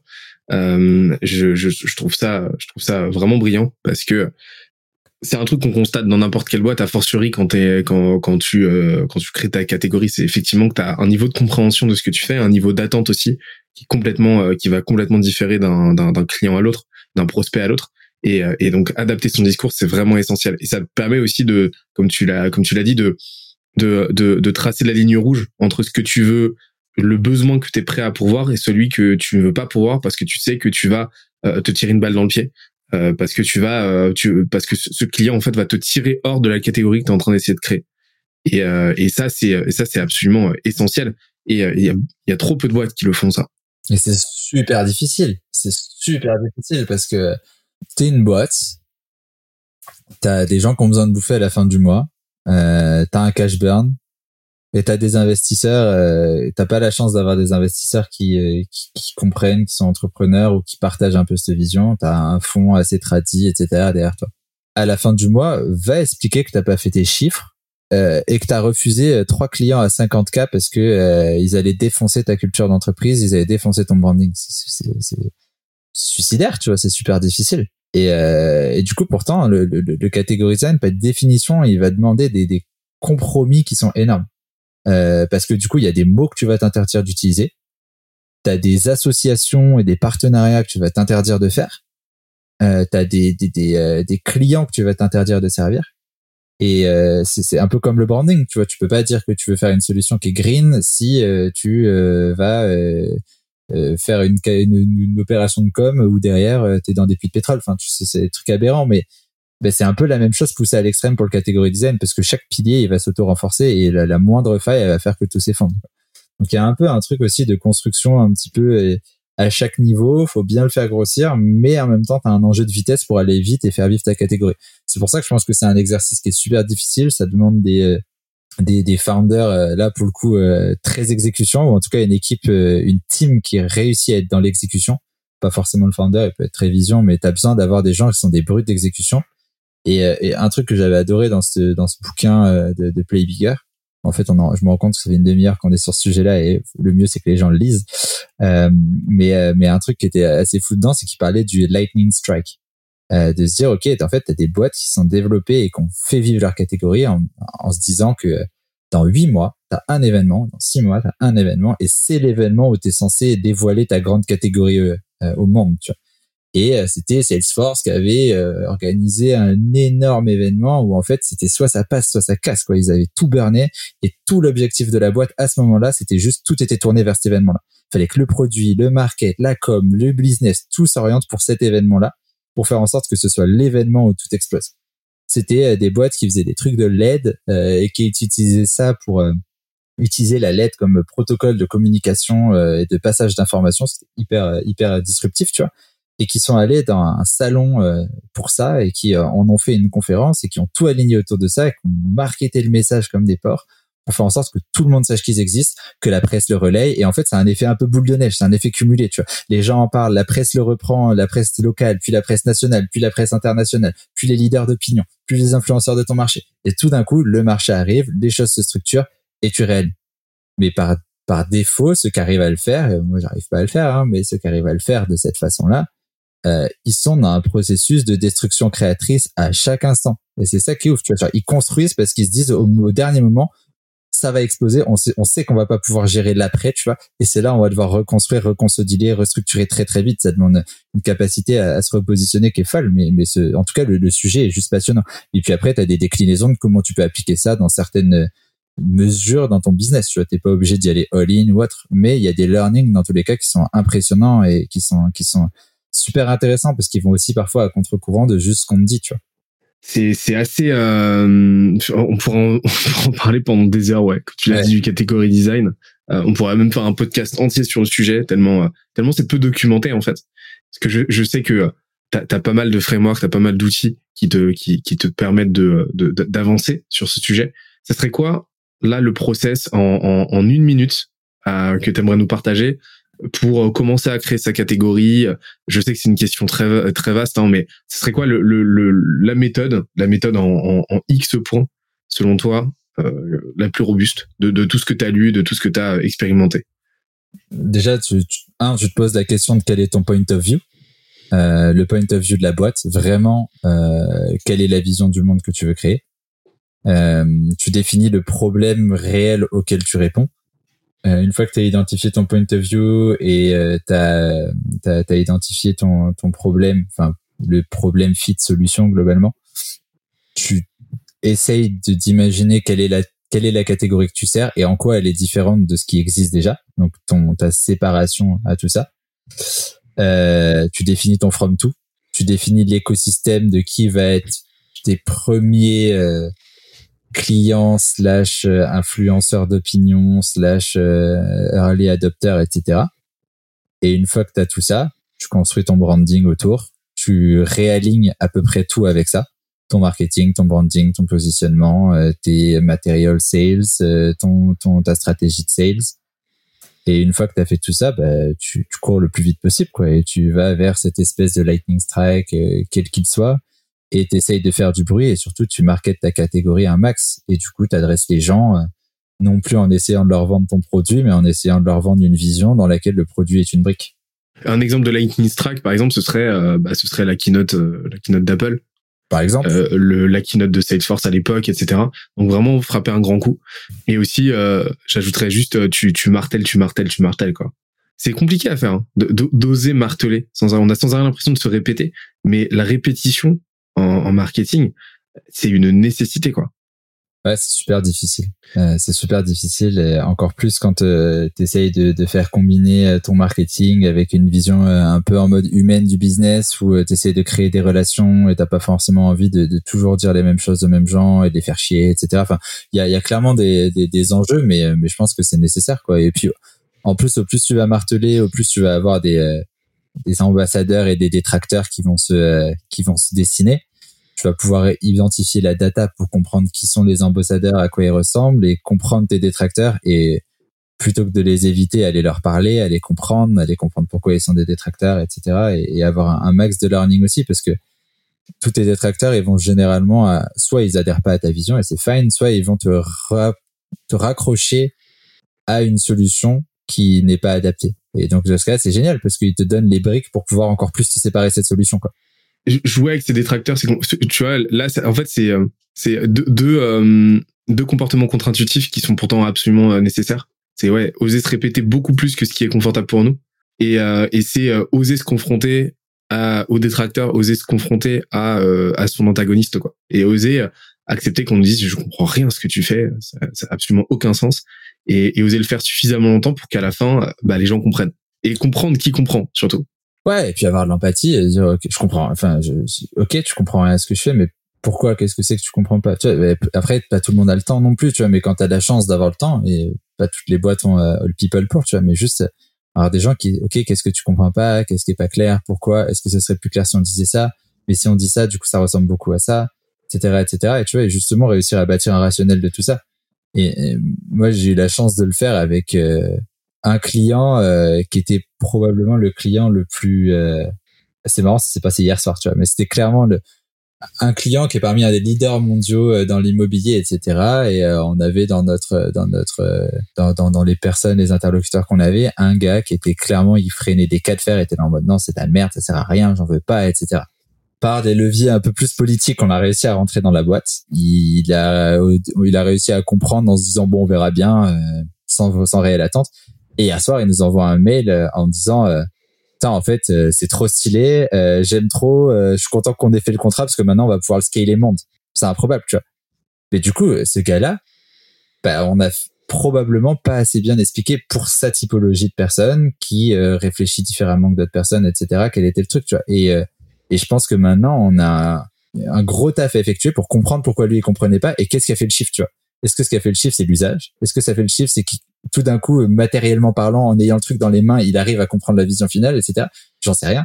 Mais là, on a un, learning de fou, tu vois. Et si on arrive à comprendre ça, on va peut-être gagner encore 20-30% de, de, de, potentiels ambassadeurs qu'on n'arrivait pas à adresser jusqu'à présent parce qu'ils sont à un autre endroit sur le modèle de maturité, tu vois. Ils sont pas assez matures pour que le pitch qu'on allait leur donner au début, ils le comprennent et qu'ils résonnent avec eux, tu vois. Et donc, ok, bah, comment est-ce qu'on te place un peu plus tôt? comment est-ce qu'on te donne des, éléments qui te font comprendre sans forcément te, te, faire miroiter un truc dans cinq ans qui est hyper euh, lointain et pas du tout rationnel pour toi? Parce qu'in fine on vend à du B2B on a des gens ils ont des budgets euh, ils vont rester peut-être un an encore deux ans dans la boîte etc ce qu'il y a dans cinq ans ils s'en foutent tu vois. Alors que certains en fait ils s'en foutent du maintenant tu vois. Ils pensent juste à ce qu'il y a dans cinq ans tu vois. Et c'est cool. Et, euh, et du coup je pense qu'il y a, y a vraiment un learning à faire avec ces gens là quoi. Et ces détracteurs généralement c'est une aubaine de malade ça fait peur après. Enfin, forcément, ça fait peur. C'est jamais agréable. Surtout quand t'es un founder, que t'es, que t'es un sales et que forcément dans la journée, euh, bah, la personne qui va te mettre un gros down et qui va te challenger euh, va faire que le, call d'après, tu vas être moins opérationnel, etc. Tu vois, il y a plein de mécanismes de, de protection qui se mettent en place. Quoi. Mais, mais c'est quand t'as la chance de pouvoir avoir l'espace mental pour le faire, c'est trop cool. Comment tu fais pour euh, garder une trace, pour archiver tous ces retours-là? T'as t'as t'as un protocole? Je suis super mauvais là-dedans. C'est tout dans la tête quoi. Non, ouais, c'est c'est mon problème. Du coup, t'as une charge mentale de fou, mais, euh, mais je- je- j'essaye de me faire accompagner, et de me faire aider par des gens qui sont bien plus, bien meilleurs là-dedans que moi. Euh, on utilise Notion, tu vois, par exemple, des choses comme ça, mais en fait, il y a tellement de choses. Euh, et je pense que ça demanderait juste euh, un peu plus de temps off pour euh, refaire sens de tout ça, remettre ça dans une, une arborescence euh, où, où les choses se retrouvent. Mais, euh, mais ouais, malheureusement, aujourd'hui, j'ai pas de type sur ça. C'est un peu trop dans ma tête. un peu beaucoup trop même. Nous, on utilise euh, Mojo. J'en parle assez souvent, mais c'est vraiment un game changer. C'est euh, incroyable parce que, en plus, déjà, t'as une IA qui euh, identifie, qui, est, très bonne en français, donc qui, c'est un outil français, qui identifie les passages où tu reçois du feedback. Et, et tu peux faire des snippets de tes vidéos. La c'est un outil pour les sales, pour le coaching et tout, mais tu peux, euh, tu peux l'utiliser pour abso- absolument n'importe quoi, pour ton product et pour, euh, pour ton marketing, pour ta création de catégorie. Tu peux identifier des snippets et après, bah, tu mets tout ça dans un Notion et euh, tu le retranscris parce que tu as une retranscription automatique avec Mojo et bim tu peux cartographier tout ça et tu, tu fais ça en quelques secondes à la fin de ton call et, et tu gagnes énormément de temps et ça te permet de, de garder une trace d'absolument tous les feedbacks que tu reçois et derrière sur Notion d'identifier les patterns quoi. C'est hyper stylé. Je, Chris m'en a déjà parlé pas mal de fois, donc euh, va falloir qu'on on teste. On est amoureux de outil. Et typiquement, tu vois, Mo- Mojo, ils font du au même titre que les gars qui ont fait du CRM, euh, ils ont pas dit, nous, on est un Excel. Non, leur ennemi, c'était l'Excel et ils ont créé le Customer Relationship Manager. Euh, au même titre que Mojo, ils se définissent comme étant une plateforme de performance collective, tu vois. Et euh, juste le wording, il, il veut dire plein de choses.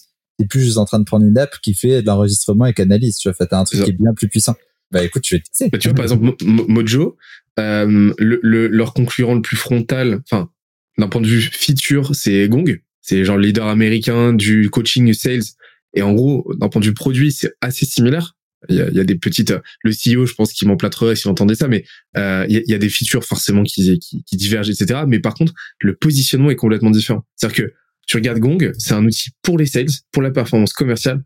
Tu regardes Mojo, c'est une plaque tournante dans ta boîte. Et pour moi, c'est le bras, un des bras armés les plus essentiels pour une boîte euh, de service, pour une boîte euh, qui euh, sales driven en fait, parce que tout le monde va pouvoir s'en nourrir. Euh, le produit, le, le marketing, les sales, etc. Tout le monde va pouvoir y trouver de la valeur et euh, ça devient un petit peu ton, ton cerveau collectif.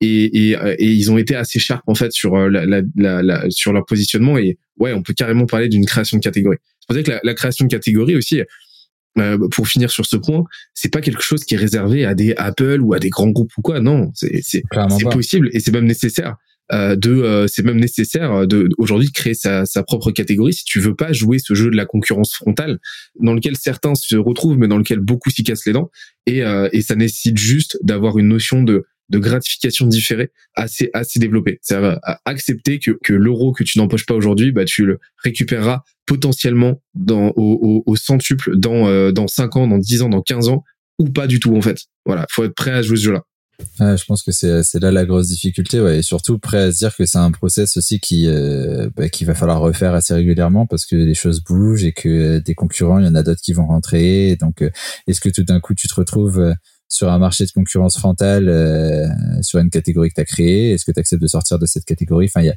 y a plein d'enjeux qui doivent être hyper hyper challengeants. Hein. C'est pour ça que les, euh, les, les écrivains du bouquin, euh, t'as Al Ramadan, euh, Christopher Lockheed, quand on fait un peu des, communautés et, et des, des enfin, ils ont une newsletter qui, qui est folle.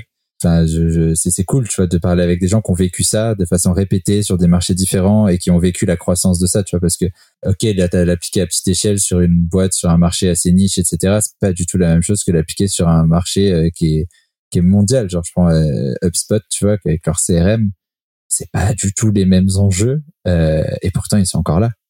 C'est ça qui est assez dingue. Mais c'est c'est là que ouais, c'est quelque chose de modulaire encore une fois. Et comme tu l'as dit, c'est évolutif, mais c'est comme un product market fit. Hein, euh, c'est évolutif. Tu as différents degrés de product market fit et euh, c'est quelque chose que tu peux renforcer, que tu peux perdre aussi.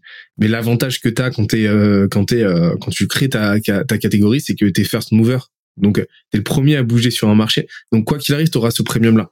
Ça et, ça va être compliqué de te, de, de t'en déloger, surtout si derrière t'as le branding qui suit, qui fait que tu as créé cet espace mental dans la tête des gens qui fait qu'ils t'associent à cette catégorie-là. Et, euh, et là, t'as, là, là, t'as, t'as pas tout gagné, mais en tout cas, t'as quand même une longueur d'avance qui est, qui est assez cool. Ah, là-dessus, je suis 100% aligné avec toi. J'aurais bien aimé qu'on revienne un petit peu, on en a parlé tout à l'heure, mais qu'on revienne un petit peu sur la partie networking, parce que ça a quand même été votre fer de lance principal de votre côté, et ça va nous emboîter le pas sur la partie go-to-market par la suite, donc comment vous avez attaqué le marché. Mais avant ça, ouais, j'aimerais bien savoir comment t'as fait, parce que de ce que j'ai compris, quand tu t'es lancé, t'étais pas du tout positionné sur ce secteur-là euh, d'activité. Hein. T'étais, euh, t'étais sur, euh, t'étais en train d'explorer d'autres contrées, et donc il a fallu très rapidement que tu remédies un, un des problèmes qui est aussi un des plus gros problèmes de la plupart des founders, c'est-à-dire un manque de un manque de réseau, un manque de connexion. Et le fait est que en très peu de temps, tu as quand même réussi à te construire un des réseaux les plus les plus prolifiques que, que je connaisse à titre perso. Comment t'as fait? Euh, ouais, ouais, ouais, carrément. Ça a été, euh, ça a été un gros enjeu pour nous. C'est quelque chose qui s'est fait de façon assez naturelle, je dirais, mais qui a été clairement euh, game changer. Euh, initialement, nous, on était vraiment sur le marché spatial ou autre. Enfin, faut rappeler qu'on est une spin-off de l'ESA et donc du coup, on avait vraiment ce lien assez serré avec eux. On faisait beaucoup de contrats d'études, donc on était très très loin des enjeux du tertiaire, des grands comptes, des scale-up, des coworking comme on l'adresse. Euh, pour être honnête, ce qui est drôle, c'est que euh, je savais, j'étais jamais rentré dans un grand compte avant d'attaquer le marché des grands comptes. J'avais jamais vu un bureau. Et euh, tout d'un coup, on se disait, bah ok, est-ce qu'on n'allait pas, est-ce qu'on n'irait pas adresser le marché du bureau? Donc ça, c'était un peu un gros challenge. Et du coup, je suis parti du principe que bah, si tu mets tout tes go de côté et que tu acceptes que tu connais rien du tout à ce marché, bah, tu vas voir les décideurs, tu vas voir les, les personnes qui sont vraiment touchées par les problèmes que potentiellement tu serais amené à résoudre, ou en tout cas les problèmes sur lesquels d'autres personnes ont mis le doigt et, euh, et tu vas les voir un peu avec euh, avec cette humilité là et c'est un peu comme ça qu'on a approché le, le marché. Ça a été vraiment notre première stratégie de go-to-market. C'était pas d'aller chercher des clients de prime abord. On s'est pas dit euh, on a un truc à vendre c'est de la bombe on va trouver des clients. Je me suis dit ok bah concrètement on m'a dit que ça ça pourrait être intéressant. Je vais aller soumettre l'idée à des gens qui savent et qui sont vraiment touchés du doigt enfin qui, qui touchent du doigt les problématiques day to day et euh, je vais leur poser la question et en fait je vais essayer de, de, comprendre leurs enjeux, de discuter avec eux pour comprendre euh, comment aller attaquer ce marché justement. Et en fait, on a un peu co-créé aussi, au même titre qu'on a co-créé le produit, on a un peu co-créé cette GTM. Et donc typiquement, euh, moi je me rappelle les premiers trucs, c'est je suis allé voir les, les, directeurs de directeurs innovation au tout début, puis les directeurs immobiliers, des RH, les directeurs environnement de travail, un peu tout le monde. Et euh, j'aurais dit un truc tout con, c'était bah écoute, moi, j'y connais pas grand-chose à l'environnement de travail, je connais pas grand-chose à l'immobilier, si ce n'est pour dire rien du tout. Donc, euh, donc voilà, on m'a dit que ça serait cool de rendre l'énergie nomade dans les bâtiments, que ça permettrait de résoudre pas mal de problématiques que je saisis pas complètement. Est-ce que tu as 15 minutes de ton temps en mode mentoring pour euh, me donner deux trois conseils, me dire si ça fait sens pour toi ou pas? Et puis et puis on verra quoi. Et, euh, et ça a été ça en fait la stratégie. Ça a été d'adresser 50 60 boîtes d'affilée. Alors tout début au tout début, c'était un batch de 30, puis après j'en ai fait un peu plus sur différents personnages et de leur envoyer un message, mais vraiment jamais dans l'esprit de vendre quoi que ce soit, plutôt dans l'esprit d'avoir du feedback. Et en fait, on a construit avec eux. Chaque phone call, c'était OK, bah, est-ce que tu connais des boîtes à qui ça peut apporter de la valeur? Euh, Est-ce que tu connais euh, des, euh, des, des, personnes qui pourraient me donner des conseils, etc. Et en fait, chaque personne, naturellement, elle a envie de te recommander à d'autres personnes qui vont potentiellement te filer des tips. Et on a avancé comme ça. Donc, la première stratégie pour aller chercher le marché, c'était celle-là. Et ça nous a donné le bon wording, les bons enjeux, le bon pitch, le bon modèle économique. Et derrière, on l'a adapté à notre sauce par rapport aux enjeux de la boîte pour un peu co-créer tout ça.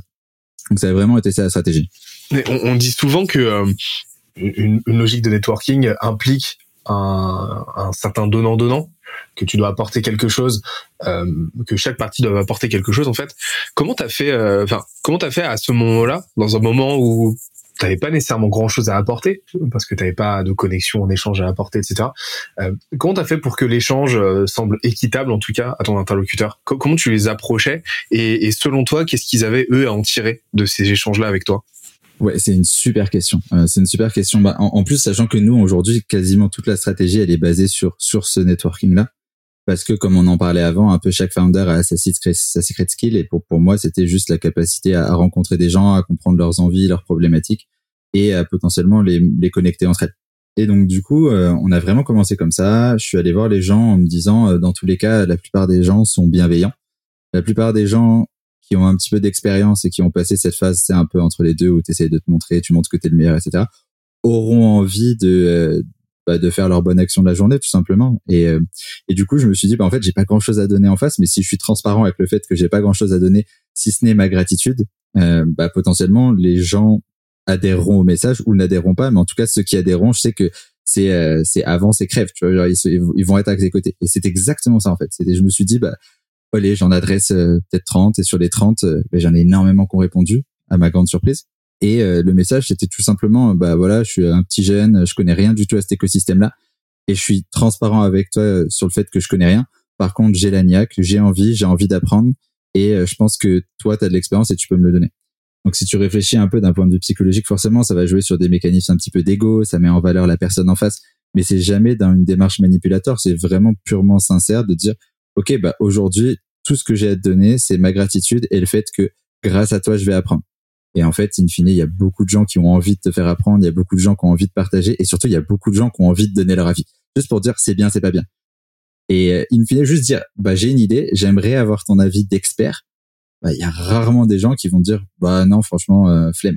Et, c'est ça, c'est confirmé il y a très peu de gens qui nous ont dit non. C'est un des hacks on va dire de persuasion les plus puissants si tu veux choper des rendez-vous ouais. C'est ça c'est donne aux gens une tribune. Une tribune c'est-à-dire un piédestal une zone surélevée sur laquelle ils sont en position de force d'un point de vue discursif et où ils vont pouvoir s'exprimer et pouvoir dire ce qu'ils pensent et, c'est pour ça que quasiment personne ne refuse de passer dans un podcast, euh, que quasiment personne ne refuse de passer à la télé, et que même c'est un honneur. Pourquoi? Parce que ça te donne une tribune, donc ça te donne un ego boost et ça donne un écho à ta pensée. Il y a, y a, rien de plus valorisant en fait. Et donc en fait, c'est exactement ce que tu as émulé avec ton message, et on voit que les résultats sont juste incroyables. Ouais, c'est exactement ça. Et puis euh, après, je l'ai fait de façon maîtrisée, on va dire sur euh, sur sur la, la, stratégie, en tout cas de qui allait adresser, comment, etc. Et là, j'avais repris un peu euh, la méthode euh, des, des cinq forces de Porter euh, en juste prenant les acteurs. Je me suis dit, ok, bah c'est quoi les acteurs? C'est il y a des potentiels concurrents, il y a des nouveaux entrants sur ce marché, il y a des produits de substitution, euh, il y a des potentiels fournisseurs ou des personnes qui sont sur sur la chaîne de valeur, et il y a des clients. Et du coup, en fait, je me suis dit, ok, bah vas-y, quels sont les leaders d'intérêt dans chaque domaine? Euh, Par exemple, dans notre domaine, il y avait l'ARSEG, c'est l'association des directeurs de l'environnement de travail. Et je me suis dit, OK, bah, je vais voir la présidente. Et j'ai drop un petit mail à la présidente pour lui dire, bah, écoute, voilà, euh, c'est une asso sur l'environnement de travail, je découvre cet écosystème, je trouve ça super intéressant. Est-ce que tu es OK pour échanger? Et, euh, et, elle a été incroyable. Elle m'a dit, ouais, ouais, carrément, euh, vas-y, on se cale une heure, je te donne des retours, etc. Je t'explique comment ça fonctionne, quelles sont les personnes à qui tu pourrais aller parler. Et, et en fait, ça nous a vachement drivé. Après, idem, dans le métier de l'immobilier, il y a une entreprise qui fait un peu office de, de figure, c'est JLL, John Lang Lassalle. Et euh, il y avait une personne qui euh, postait énormément de contenu de recherche. Et je me suis dit, OK, ben, en fait, si je veux apprendre sur cet écosystème-là, c'est là qu'il faut que j'aille voir. Et du coup, je suis allé consulter la, la, directrice de Recherche Monde, Flore Prader, et, euh, et, je lui ai fait exactement la même chose. Et pareil, elle a été adorable. Elle a passé une heure ou deux heures juste à nous donner des conseils, à m'expliquer qu'est-ce que c'est le flex office, qu'est-ce que c'est la transition qu'on est en train de vivre dans le bureau, quels sont les enjeux, pourquoi est-ce qu'on viendra au bureau demain. Et en fait, ça, ça culture et idem, chaque personne cite des entreprises, cite des noms, tu notes les noms, tu dis ok, bah, est-ce que tu la connais bien, est-ce que tu peux me faire une intro, etc., etc. Et en fait, j'ai fait ça à chaque fois sur les entreprises qui distillaient du contenu. C'était le cas par exemple de JLL. Les personnes qui étaient sur ma chaîne de valeur. Donc dans notre cas, ça va être les gens qui vendent du mobilier, ça va être les gens qui font des travaux, euh, ça va être les gens qui vendent du conseil en digital workplace par exemple. Ça a été les clients finaux, donc les directeurs immobiliers, directeurs d'environnement de travail, les DRH et ça a été des potentiels concurrents pour comprendre un petit peu ce qu'ils faisaient, comment est-ce qu'on se positionnait par rapport à eux, etc. Et ça a été vraiment la méthode, c'était de mapper tout cet écosystème en se disant bon bah nous on se met au milieu, on va parler à chaque branche et dans chaque branche on essaye d'avoir allez 10 personnes, 15 personnes parce qu'on sait que ces 10 15 personnes si on les a au téléphone, potentiellement chacune va nous recommander au moins deux autres personnes. Et en fait, tu répliques le et, et c'est un truc aujourd'hui, j'ai plus le temps de le faire, mais c'est d'une force qui est incroyable parce que chaque personne te connecte à d'autres personnes, chaque personne va te donner un, un point de vue. Si ce n'est pas juste une validation de, ce que tu fais, c'est un point de vue qui est différent. Et ça te permet, euh, ne serait-ce qu'à toi, d'avoir un point de vue de ton business qui a rien à voir et de comprendre que tu as des enjeux que tu n'avais pas forcément compris. Typiquement, on a des gens qui font des travaux chez nous. Euh, on s'est dit, ça peut être notre meilleur prescripteur, mais on s'est rendu compte que s'ils vendaient nos solutions, in fine, ils allaient vendre beaucoup moins de câblage et beaucoup moins de travaux parce que tout d'un coup, euh, pour bouger quoi que ce soit dans ton immeuble, tu as pu obligé d'appeler un électricien, de recabler, etc. En fait, on s'est rendu compte que même si les gens adoraient la solution, jamais ils vendraient notre solution parce qu'ils vont perdre de l'argent en le faisant. Donc, ok, si on veut travailler avec eux, comment est-ce qu'on fait? Comment est-ce qu'on met en place un modèle éco qui marche, etc., etc. Et ça a toujours été un peu ce, ce jeu de comprendre quel est l'écosystème, comprendre quels sont les leaders d'opinion et les parties prenantes, et comprendre quels sont les enjeux, les volontés et les besoins de chacun. Et de là, tu vois, est-ce que tu peux y répondre ou pas? Si tu peux pas y répondre, est-ce que tu connais quelqu'un qui peut y répondre?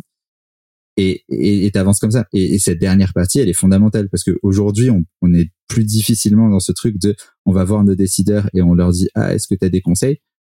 Parce que bah ils commencent à nous voir sur des salons, sur des posts, sur euh, des podcasts, sur des choses comme ça. Même si on le fait encore dans une moindre mesure, mais on peut, enfin, ce serait plus honnête d'aller les voir en disant juste je veux apprendre de toi. Tu vois, il y a une partie je veux apprendre, mais il y a aussi un rapport, un discours commercial. Par contre, bah maintenant le networking il se passe sur un autre angle. C'est juste, ok, bah moi aujourd'hui je viens de parler et même en call call, tu vois, je viens de parler parce que euh, je fais quelque chose qui permet de, de rendre les collaborateurs plus libres et de supprimer toutes les contraintes liées au câblage d'un bâtiment. Mais en même temps, j'essaie de fédérer tout un écosystème d'acteurs du futur du travail, du futur of work, etc. Donc, bah ok, si t'es dispo, on se parle 30 minutes, tu m'expliques tes enjeux peut-être que je vais pouvoir y répondre moi, mais au pire des cas, si je peux pas y répondre, je pourrais te mettre en relation avec des boîtes que je connais. Parce que j'essaie de fédérer cet écosystème. Et donc forcément, la personne en call, elle a beaucoup plus envie de te prendre. Elle se dit bon bah au pire, euh, ce qu'il me vend c'est cool. Au pire, il me le vend pas. Et mais dans tous les cas, je vais en tirer quelque chose. Et, euh, et en fait, je me suis dit ok, il faut que notre force commerciale elle se bâtisse sur cette capacité à comprendre les besoins de tout le monde. Un peu comme en politique, tu vois, où tu as euh, la personne A qui te dit ah moi j'ai besoin de ça et toi t'es pas capable de lui répondre et tu dis ok mais euh, moi j'ai besoin de telle chose est-ce que si je t'apporte ce, dont tu as besoin tu peux me débloquer ma situation etc et du coup ton job ça devient plus de résoudre ton problème ça devient de trouver quelqu'un qui peut résoudre son problème à lui. Et c'est un peu cet effet en chaîne. Et en fait chaque client chaque partenaire chacun a des problèmes chacun a des enjeux chacun a des besoins. Et l'idée c'était un peu de mapper ça et de se dire ok bah moi ce qui me fait kiffer c'est l'humain tu vois c'est de rencontrer des gens c'est qu'ils s'ouvrent sur leurs problématiques c'est qu'ils te disent ok bah j'ai besoin de ça. Et de dire ok bah je connecte deux personnes. Donc là on a un grand compte du CAC 40 où on s'est dit, ben en fait, ils connaissent tout le monde, c'est les gens les plus, les plus, euh, la, plus haute sommité dans cet écosystème-là, et ils avaient des problèmes sur le métaverse dans la workplace, par exemple. Si tu ok, ben en fait, je parle à trois clients, il y en a déjà deux qui ont hyper avancé sur ce sujet, il y en a, ils équipent tous leurs collaborateurs de, de basques, de VR, etc. Et je dis, ok, ben si tu veux, je vous connecte, on vient, on se crée un meeting, euh, je vous connecte ensemble, etc. Et en fait, les deux, du coup, sont devenus mais nos meilleurs alliés parce qu'ils se disent putain bah maintenant j'appelle Max non plus parce que je veux qu'il me vende du haut sol ou parce que je veux faire un un call account euh, management pour voir où est-ce qu'on en est dans le projet mais juste parce que tiens j'ai un sujet et je pense qu'il connaîtra quelqu'un qui peut m'aider. Et genre ça c'est hyper fort. C'est hyper fort et pourtant tout le monde est capable de le faire puisque ça te demande zéro compétence. T'as besoin de zéro expertise marché t'as besoin de zéro t'as juste besoin d'écouter les gens autour de toi et de réussir dans ta tête à organiser l'information pour mapper ok bah telle personne euh, elle fonctionne plutôt comme ça, elle a tel problème en ce moment euh, d'un point de vue business, elle a tels enjeux, et tu vas rencontrer une autre personne et tu vas dire ok bah elle elle est forte là-dedans, et bah potentiellement si je les connecte, ça va les aider tous les deux. Et une fois que tu arrives à faire ça, bah tu deviens ce qu'on appelle un power connector, tu vois. Et ça, je trouve que c'est vraiment la compétence numéro un à développer quand t'as pas une expertise marché qui est ultra verticale et ultra forte, tu vois. T'es pas obligé d'être un expert de, de malade si t'arrives à juste avoir les bons experts autour de toi on, va reparler des, des, des, des power connectors. Euh, en gros, de, y a, de, ce que, de ce que je comprends, il y a, y a deux, deux variables euh, pour un fondateur euh, quant à l'emprise qu'il peut avoir sur son marché. C'est à quel point il va le connaître et à quel point il va s'y implanter en fait. Et en fait, les deux sont liés. C'est-à-dire que mieux tu vas connaître ton marché, plus ton et ton industrie, bah, plus tu vas être en mesure euh, bah, de prendre les bonnes décisions d'un point de vue arbitrage produit, arbitrage marketing, etc. Et plus tu vas être en mesure de l'attaquer de façon cohérente en fait. Le, le, le networking te permet de t'implanter très très rapidement avec un niveau de compétence en plus qui peut être potentiellement inexistant au début. Comme tu l'as dit, euh, c'est, uniquement de l'intelligence sociale et émotionnelle. Euh, tu me parlais de Power Connector. Euh, je crois qu'en en, en, en, en étude de la dynamique des foules, on appelle ça des nodes ou un truc comme ça.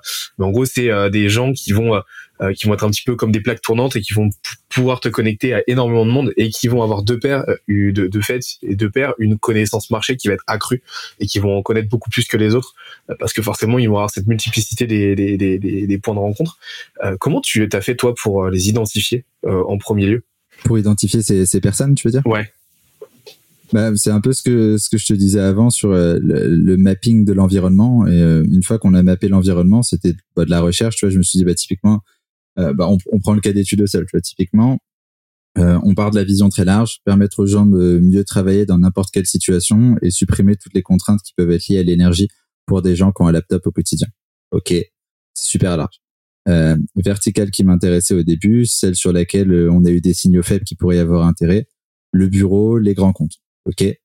Bah, derrière là-dedans, je suis allé parler à deux trois personnes qui m'ont dit bah potentiellement tu devrais parler au directeur IMO ou au DRH, au directeur d'environnement de travail, mais peut-être plus l'environnement de travail parce que c'est un sujet qui va le toucher directement sur l'enjeu de euh, comment est-ce que je rends mon espace de travail complètement fluide finalement même si ça va toucher les DSI parce que ça va leur faire des économies, ils ont pu acheter des câbles, des chargeurs tout le temps, même si ça va faire économiser les DRH parce que bah, leurs collaborateurs ils perdent plus de temps à demander des chargeurs à droite à gauche, à galérer, à tomber en panne de batterie, etc.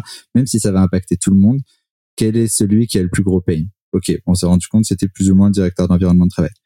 Et derrière, je me suis dit ok, bah, où est-ce qu'ils se retrouvent? Qu'est-ce qu'ils aiment les directeurs d'environnement de travail? Qu'est-ce qui les importe? Bah, c'est le mobilier. Donc, est-ce qu'il y a des salons sur le mobilier? C'est euh, des enjeux humains parce qu'aujourd'hui on est en train de passer en hybrid working et donc forcément euh, l'espace se lie beaucoup avec l'espace digital et donc bah, il y a un peu tous ces enjeux là de comment est-ce qu'on recrée les humains. Donc potentiellement des endroits où il y a des DRH aussi. Donc le duo DRH je me suis dit hmm, il doit être quand même assez important.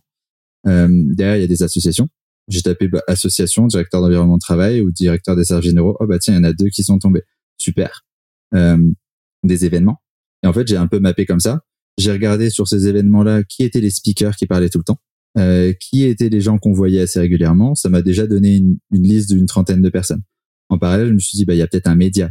Du coup, je tapais podcast, euh, environnement de travail, podcast Future of Work, euh, livre, euh, environnement de travail, euh, flex office, tu vois, un peu tous les mots-clés qui, qui popaient un peu tout le temps dans, dans mon écosystème. Et je tombe sur un magazine qui s'appelle Workplace Magazine, un autre s'appelle New Design Architecture et un autre qui s'appelle je me rappelle même plus euh, à cette époque. et, euh, et, donc du coup, je me dis ok, bah il y a trois bouquins. Bah, je vais euh, aller lire la revue en ligne parce que je suis un founder qui a pas de fric pour commencer et je vais pas m'abonner à des trucs sans savoir à quoi ça ressemble. Et je regarde et pareil, je vois plein de, de noms de boîtes. Je vois des noms de boîtes super intéressantes qui viennent de refaire leur bureau, qui parlent en mode lettre ouverte de leur stratégie, de leurs enjeux, de leur pain, etc. Je me dis putain, mais en fait, c'est un entretien de découverte pour moi ça. Je dis ok, bah trop cool. J'ai déjà des entretiens de découverte. J'arrive déjà à avoir une liste de moins 20 entreprises qui potentiellement sont celles qui répondent parfaitement aux besoins auxquels j'essaye de répondre. C'est cool. Et derrière, tu as des gens qui écrivent des tribunes et je me dis, OK, bah, ces gens-là, c'est soit des gens qui sont hyper sachants dans leur écosystème et qui vont m'apprendre de dingue, soit c'est des gens qui ont bah, cette propensité à aller communiquer, à se mettre sur le devant de la scène sur ces enjeux parce que enjeux d'entreprise, enjeux de communication groupe, etc., etc. Et de là, en fait, j'ai mappé et je me suis dit, en fait, j'ai déjà une centaine de personnes à aller adresser alors que j'ai rien fait. Ça, c'était pas du tout une approche très grosse de dire, OK, je vais prendre tous les DRH et puis je vais, je vais automatiser sur LinkedIn, etc. Parce que je me suis dit, c'est pas du tout quali. Et moi, je vends du service. Euh, j'ai besoin qu'on se mette dans une sorte de rapport de confiance avec le client. Et, euh, et je me dis, je veux surtout pas faire de la masse. Et encore aujourd'hui, tu vois, j'en fais, j'en fais quasi pas. Euh, pour ainsi dire, pas du tout pour l'instant. Et, euh, et ça me permet comme ça de dire, OK, bah, je vais parler aux gens quand je sens qu'il y a un réel fit parce qu'en fait, ils l'ont exprimé ailleurs. Et du coup, tu as ton icebreaker qui est déjà fait tu comprends beaucoup mieux leurs enjeux.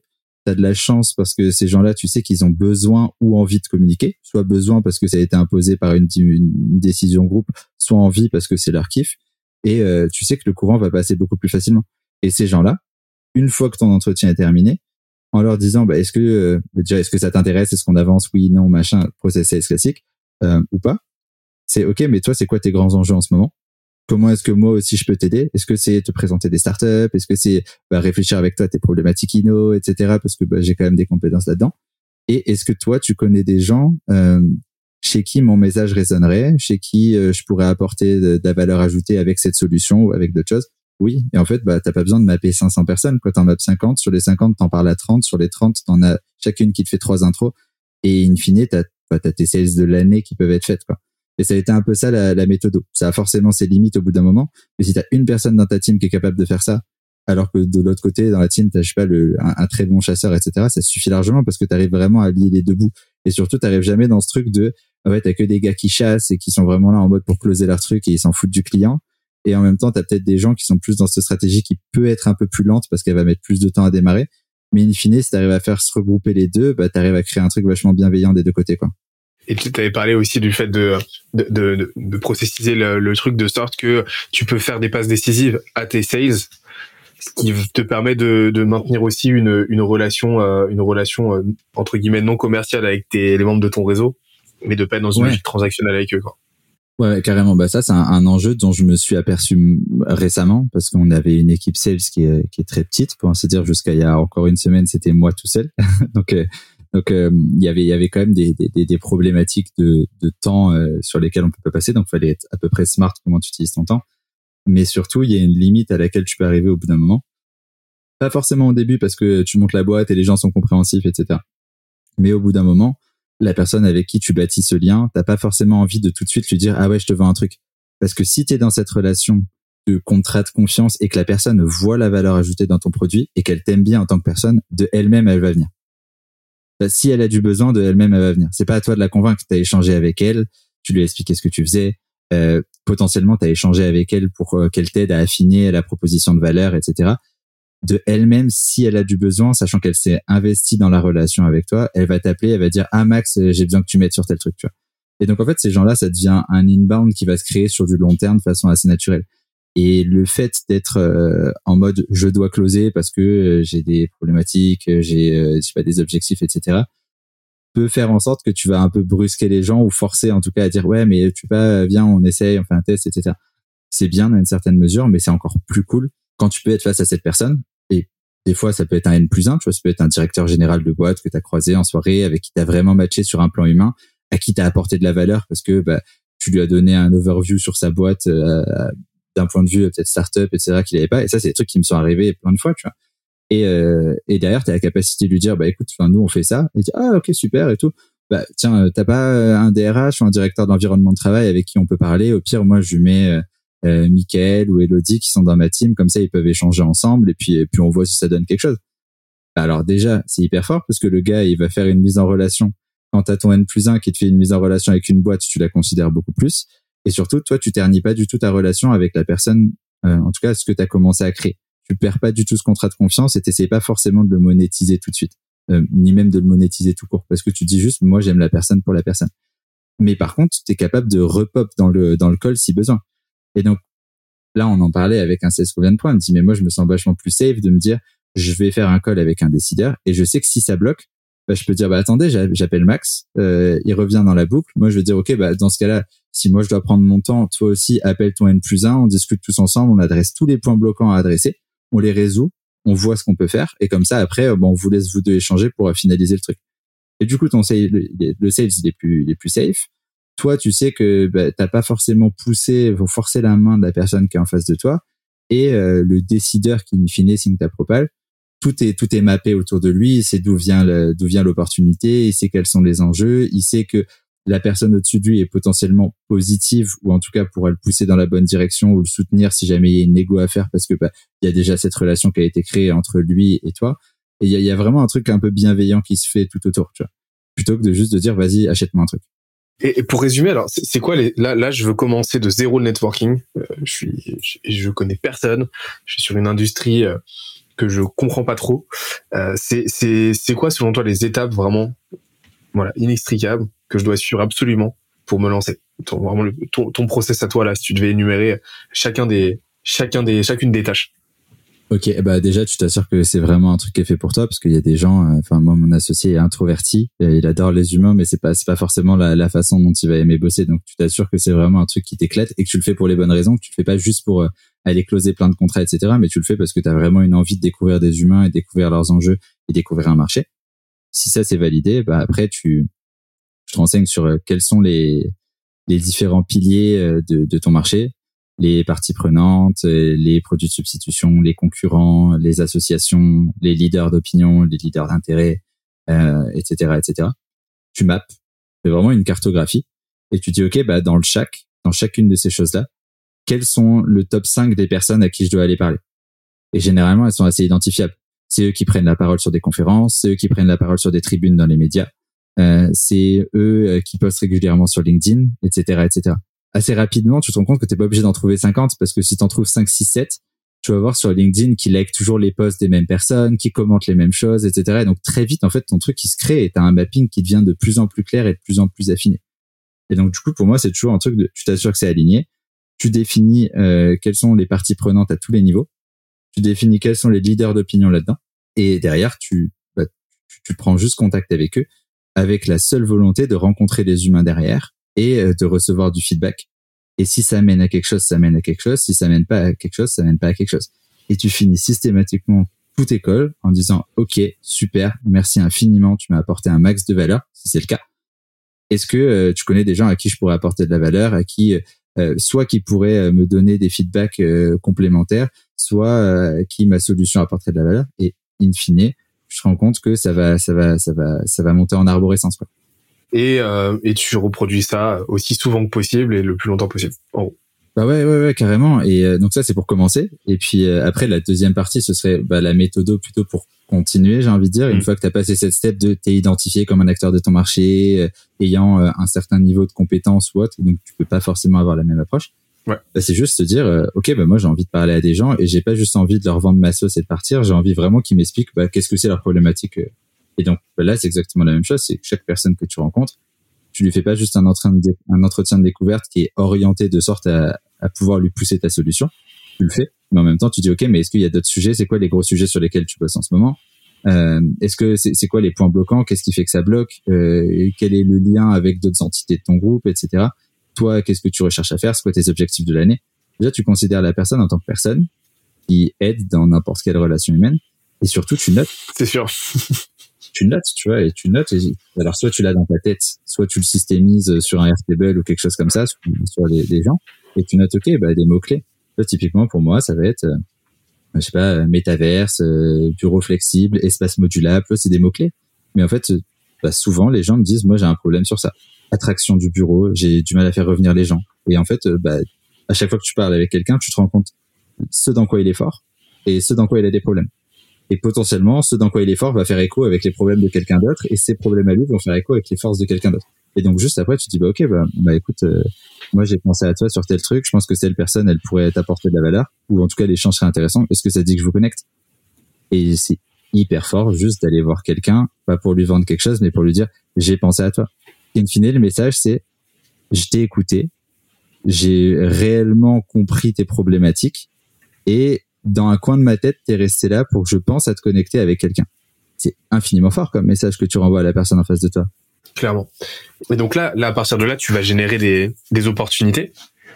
Et ces opportunités, il faut les traiter commercialement parlant. Et euh, comment ça se passe euh, chez, vous? Euh, C'est quoi votre process sales Qu'est-ce que tu peux m'en dire?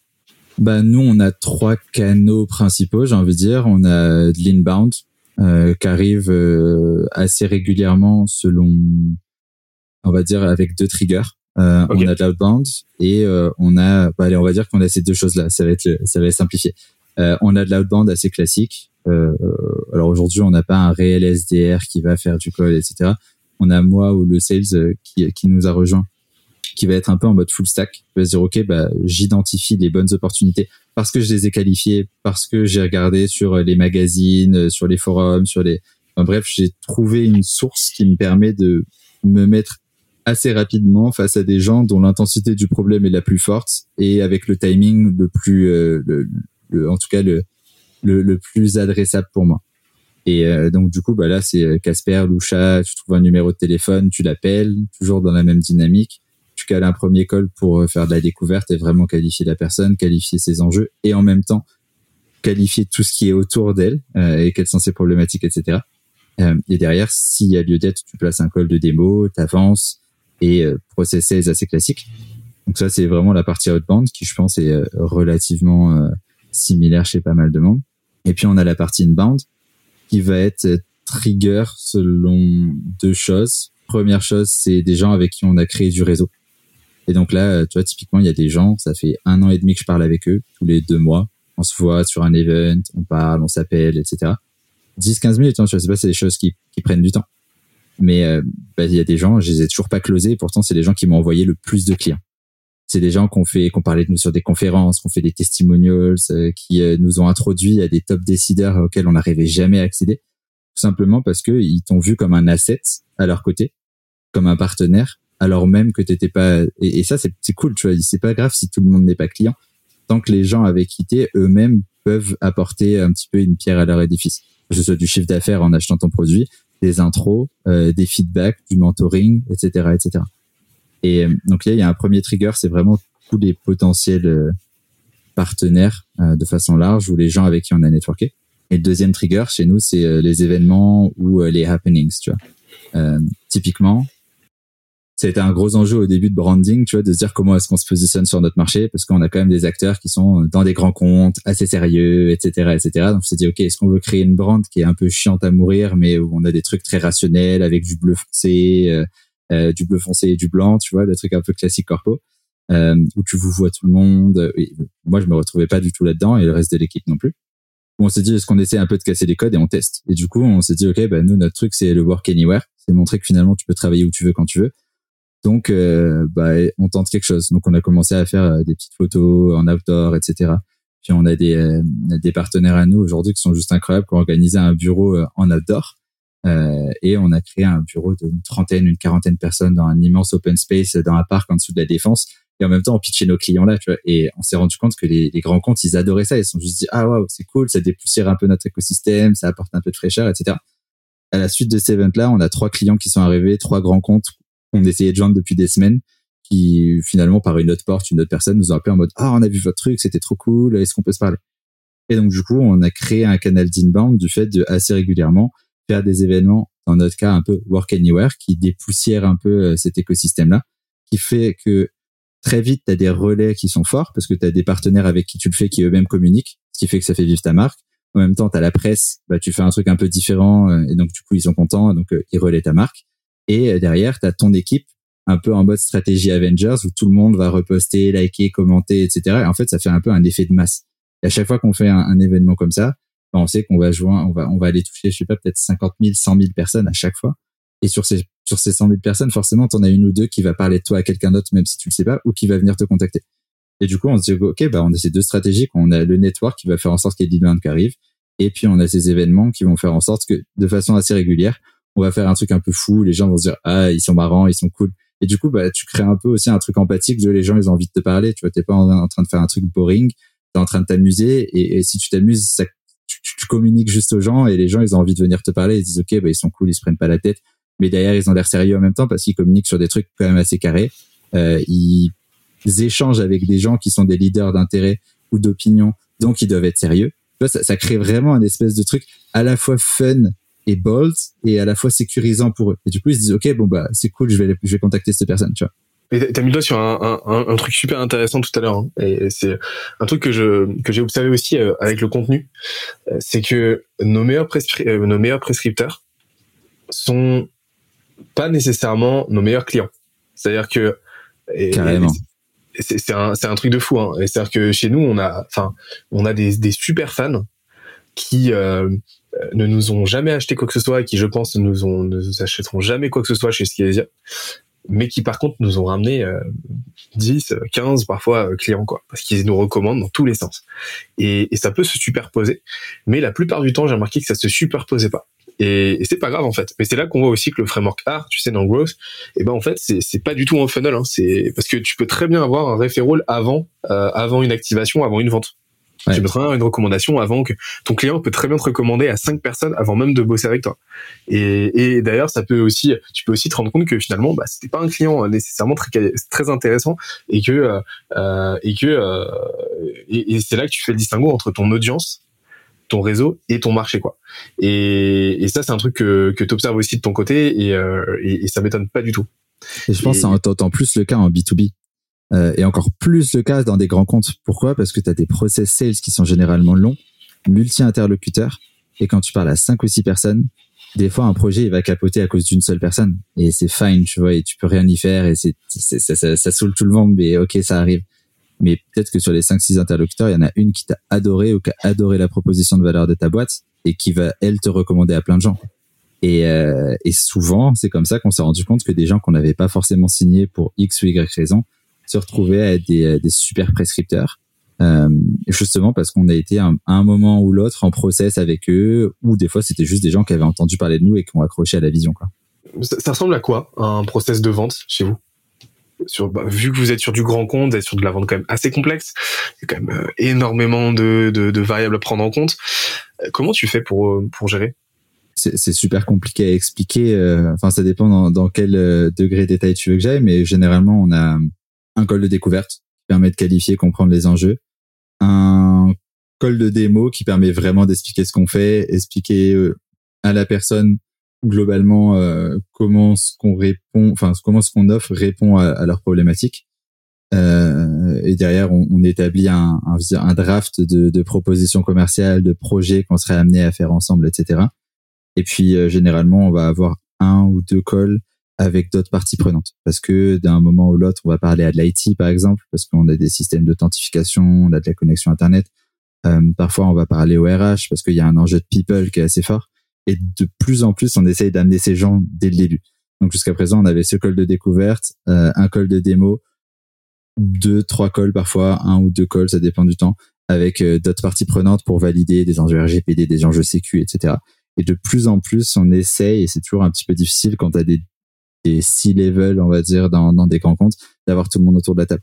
Mais très vite, on dit, OK, bah, moi, je pense que là, on n'est pas du tout sur un enjeu de euh, mettre des batteries dans ton bâtiment. Tu vois. Je pense que l'enjeu, et encore une fois, ça fait écho à ce modèle de maturité dont on avait parlé, euh, si la personne elle a l'air réceptive, si la structure de l'entreprise a l'air réceptive, à être euh, au niveau 2 sur notre modèle de maturité, c'est-à-dire une boîte qui est déjà assez en avance dans la réflexion sur les enjeux de people, sur les enjeux d'espace, sur l'enjeu bâtiment, mais aussi l'enjeu à l'extérieur du bâtiment.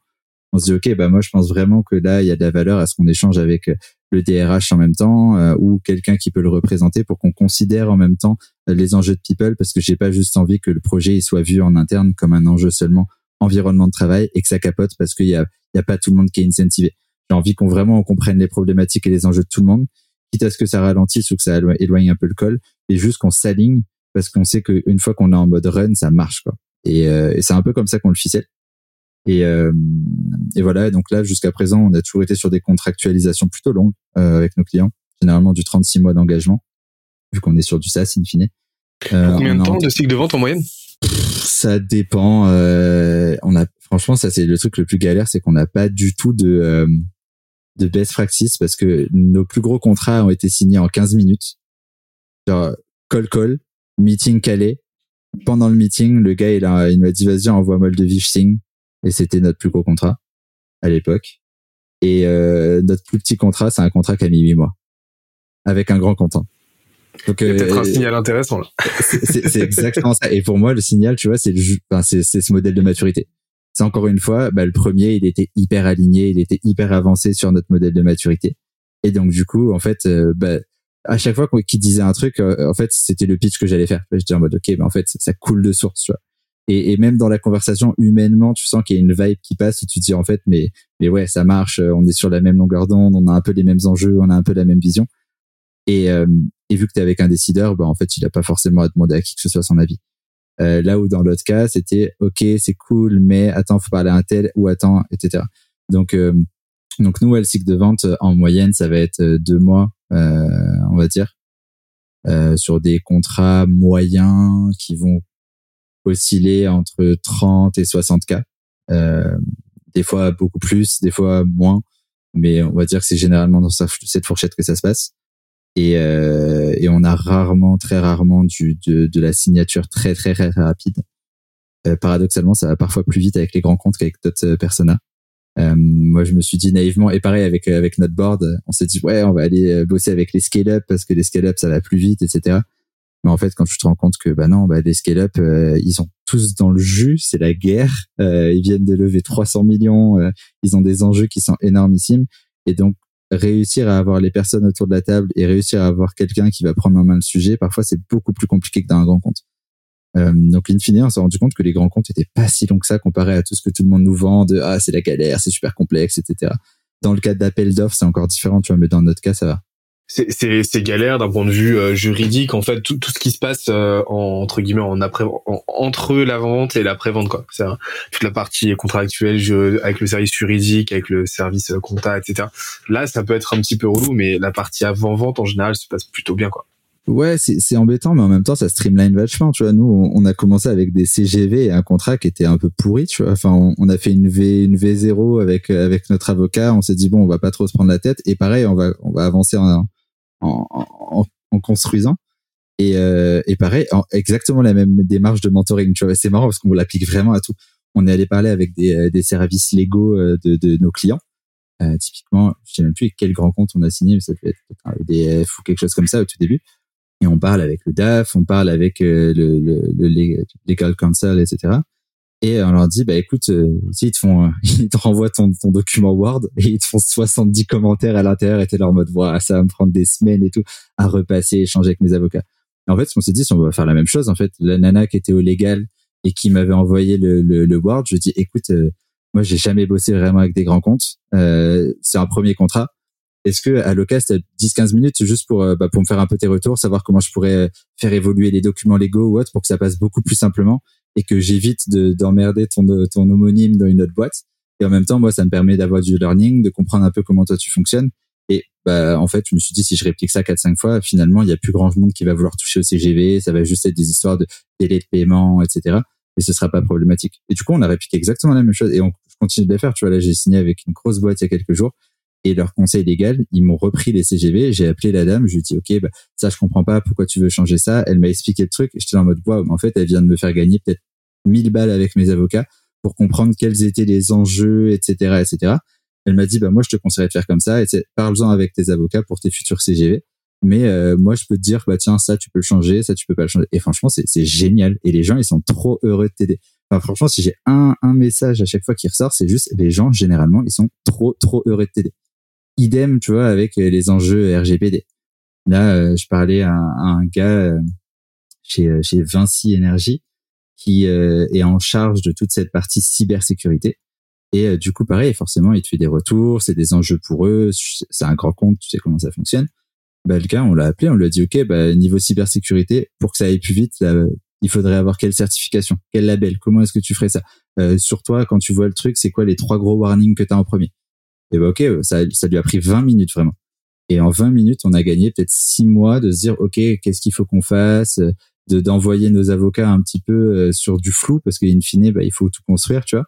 Et euh, ok, on s'est dit, ok, bon bah la, la, la roadmap, c'est ça quoi. Donc en gros, tu, tu commences toujours par un bah, appel de qualification. Ensuite, tu identifies les enjeux. Tu réunis les bonnes personnes autour de la table toujours les, donc les bons décideurs, tu, tu cartographies bien le, le circuit décisionnel dans la boîte, et ensuite tu, euh, tu lèves les objections et tu passes à la next step.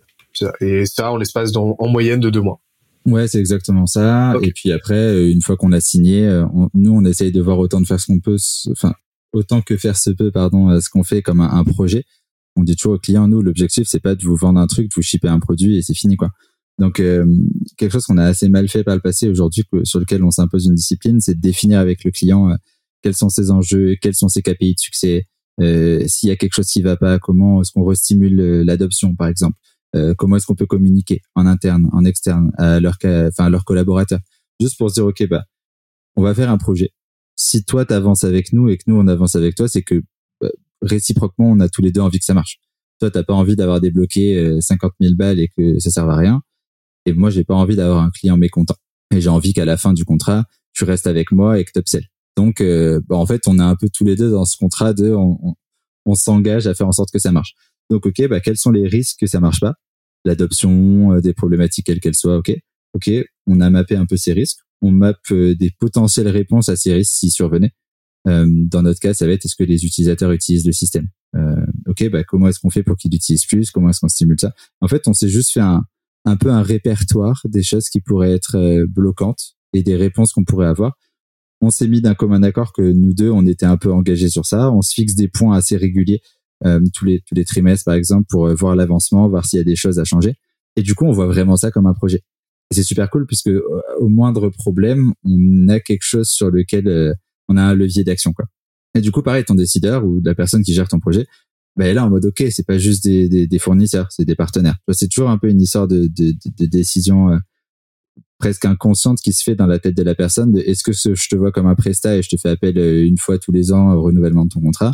Ou euh, est-ce qu'on construit un peu ensemble et potentiellement on va avoir des nouvelles idées et il va avoir des nouveaux trucs. Et au plus tu restes dans la tête de la personne en face au plus elle te recommande au plus elle a des nouvelles idées de projet au plus ça upsell etc etc donc en fait, l'enjeu, le endgame, c'est de faire en sorte que la personne elle soit contente et que tu sois le plus souvent possible dans sa tête. Soit parce que tu vas l'aider, soit parce que tu vas la connecter à des gens, soit parce que tu comprends ses problématiques et que tu as de l'empathie avec elle, soit parce que euh, y a des choses à faire sur ton projet. Mais in fine, au plus tu restes dans sa tête, au plus il va se passer de choses. Et ça, ça a vraiment à voir aussi avec la qualité des premiers échanges. et, surtout du, du premier en général. Je l'ai remarqué, c'est la puissance, c'est la force de la première impression quoi. Et, et derrière ça, ça déroule. Et c'est vrai que tu peux très très vite te retrouver avec euh, une masse assez considérable d'intros et de, de, recommandations à partir justement de premiers échanges comme ça qualitatifs et bien ciblés. Carrément. Bah d'ailleurs, enfin, il y a un truc qui pour moi a été game game changer qu'un improbable, un founder euh, de malade que j'ai croisé dans une soirée au CES aux États-Unis, enfin en, soirée, vraiment le, le, contexte improbable, tu vois, où tu rencontres un gars, tu commences à parler business et on parle networking justement parce que ce gars avait l'air d'être juste hyper sharp là-dedans. Et, euh, et, il m'a donné un conseil que dont on n'a pas du tout parlé, mais qui pour moi été game changer et l'est aussi avec ses clients, c'est que il m'a dit juste regarde les gens avec qui tu as un fit humain et très vite si tu sens qu'il n'y a pas de fit, tu dégages. Euh, et, et, tu vois, moi, je me suis vachement perdu initialement dans ce truc de vouloir parler à tout le monde, comprendre les enjeux de tout le monde.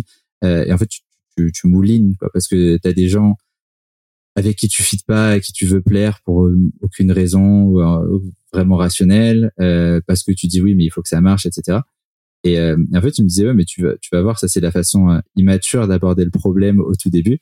Et puis au plus tu vas avancer, au moins tu vas avoir de temps, au plus tu vas devenir sélectif. Et du coup, il me disait juste le seul truc que tu dois avoir en ligne de mire, c'est c'est l'énergie de la personne en face de toi. Est-ce que ça match ou pas? Est-ce que tu as l'impression que tu es sur un, un, un, common ground? Euh, Est-ce que vous avez à peu près les mêmes valeurs, les mêmes enjeux, euh, la même résonance? Oui, ok. Bah dans ce cas-là, tu te mets all-in dans la relation. Tu gardes de l'espace mental pour penser à cette personne, pour penser à ses enjeux, pour noter ses besoins, etc. Par contre, sinon, très vite, tu, tu dégages. Et ça, du coup, c'est un luxe qui est génial à pouvoir se permettre avec ses clients aussi. Toi, tu sens dès le premier call si ça va être galère, si tu vas te battre, euh, ou si il y a l'air d'avoir un peu ce fit, tu vois. Et ok, bah si tu sens que tu vas te battre, ça veut dire que sur ton modèle de maturité, la personne elle est peut-être pas assez haute. Donc l'énergie à mettre pour la faire passer à une step d'après va être beaucoup plus grosse. Donc ton coût d'acquisition va être beaucoup plus haut. Donc soit tu dégages, soit tu le mets dans une boucle de nurturing et tu envoies du contenu, ta culture, etc. Mais sans y passer ce temps, tu vois, et cette énergie mentale à essayer de convaincre, quoi, qui bousille tous les sales in fine, parce que c'est, jamais facile d'aller, de te prendre des portes, d'avoir l'impression de te battre face à des objections, etc. C'est, jamais agréable, tu vois. J'adore que tu me dises ça parce que on a que trop tendance à oublier. Tu sais, on a, il y a vraiment cette approche-là technocratique du marketing, de la vente, de l'entrepreneuriat, où en gros, tu vas driver ta stratégie à partir euh, d'une spreadsheet. Euh, tu vas définir que ta persona c'est ça, et, euh, et donc tu vas y aller. C'est, oublier vraiment ces notions élémentaires de fit humain, de de, de connivence et, et, et juste de, de, dynamique sociale en fait classique, enfin juste élémentaire quoi. Et en fait, un bon marketing, une bonne stratégie commerciale, un bon discours sont aussi faits pour repousser les personnes avec qui tu vas pas avoir de fit et qui vont te faire perdre ton temps, ton énergie, et à qui tu vas faire perdre du temps et de l'énergie, tout simplement parce qu'il y a un fit humain qui est pas là en fait, qui est inexistant.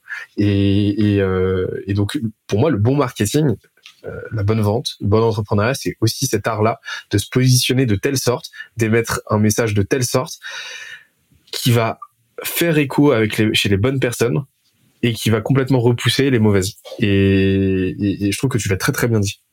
Et tu vois, typiquement, ce que, ce que tu dis là, c'est hyper vrai et c'est le cœur même du catégorie design dont on parlait un peu plus tôt. Parce que tu as un point of view qui est fort et que la définition de ton point of view, c'est que tu as des gens qui vont pas y adhérer. Et toi, tout ce qui t'importe, c'est pas ton produit, c'est ton point of view.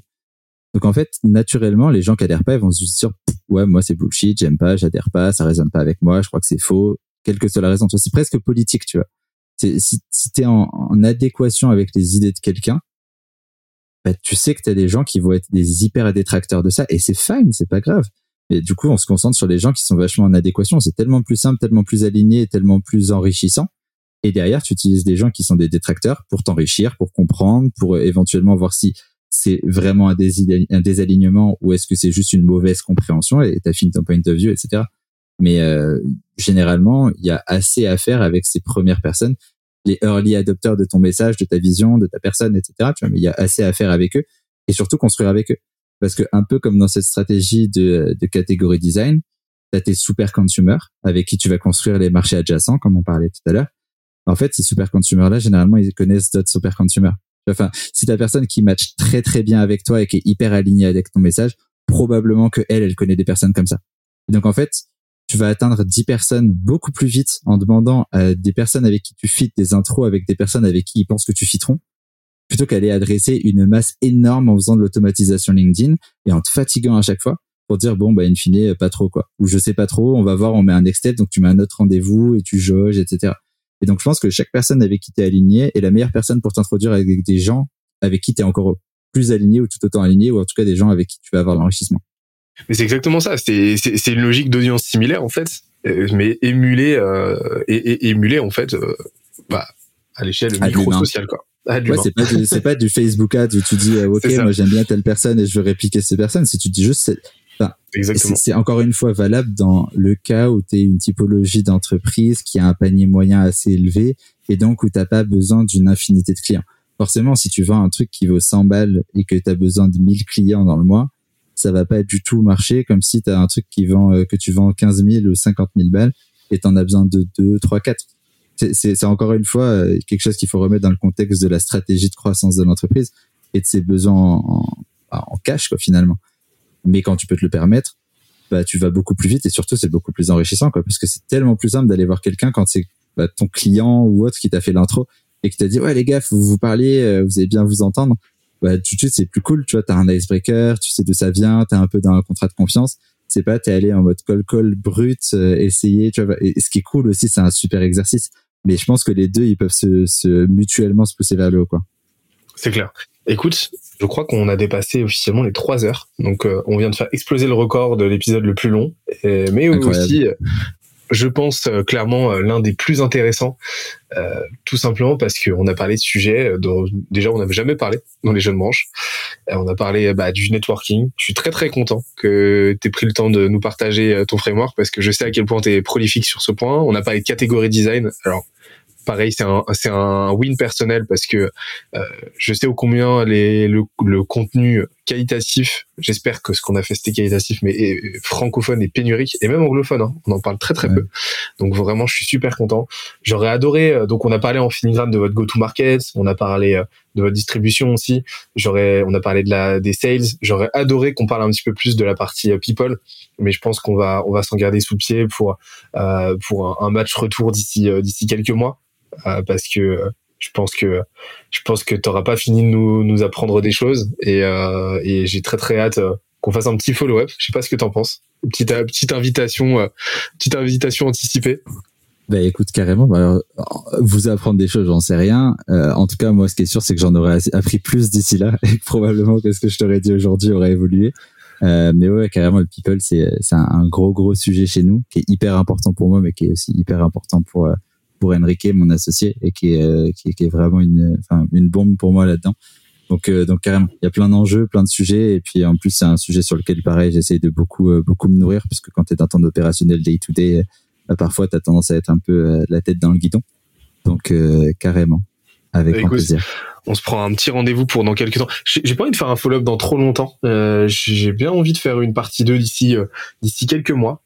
Et ah, ça y est, il y, a les, y a les réflexes de sales qui se réveillent euh, de de pas finir un call sans avoir quelle est la date, c'est ça? Exactement. Bah, en live, on va on va checker nos agendas.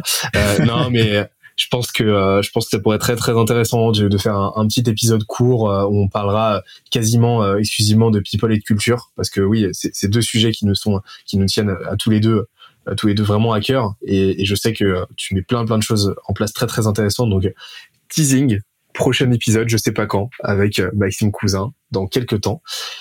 J'aimerais bien finir l'épisode avec toi sur les traditionnelles questions de fin de discussion, de fin d'interview. La première étant, c'est quoi, Maxime, les trois livres, films, documentaires qui ont un petit peu, euh, qui vont, qui t'ont un peu retourné le cerveau, qui ont changé ta vision des choses, de sur quel sujet, je sais pas, mais que tu aimerais partager avec nous aujourd'hui? Euh, alors, niveau film, j'ai vraiment une culture qui est proche du néant. Euh, donc, euh, donc je vais pas m'aventurer sur ce sujet. Mais euh, mes bouquins, par contre, c'est un peu plus mon truc. Documentaire aussi. Documentaire, il y en a un qui m'a vraiment impressionné. Il s'appelle Fantastic Fungi, qui est un, un bouquin sur les, enfin, pardon, un reportage sur les sur les champignons euh, et sur le mycélium, comment ça structure. Euh, vraiment, c'est un truc qui m'a passionné parce que je trouvais ça juste fou et j'ai découvert un monde qui m'a passionné. Mais sinon, euh, bouquin, bah, on a parlé de Play Bigger un peu plus tôt, euh, de Christopher Lockhead, qui est juste la bible du, du catégorie design, mais qui lui-même fait du catégorie design parce que c'est très prospectif sur les enjeux. Qu'est-ce que c'est Enfin, le bouquin crée sa propre catégorie. Et il y en a un autre qui a follow-up avec ça qui s'appelle le catégorie design toolkit, qui est beaucoup plus opérationnel sur des strates à mettre en place, etc. Donc ces deux-là sont vraiment top.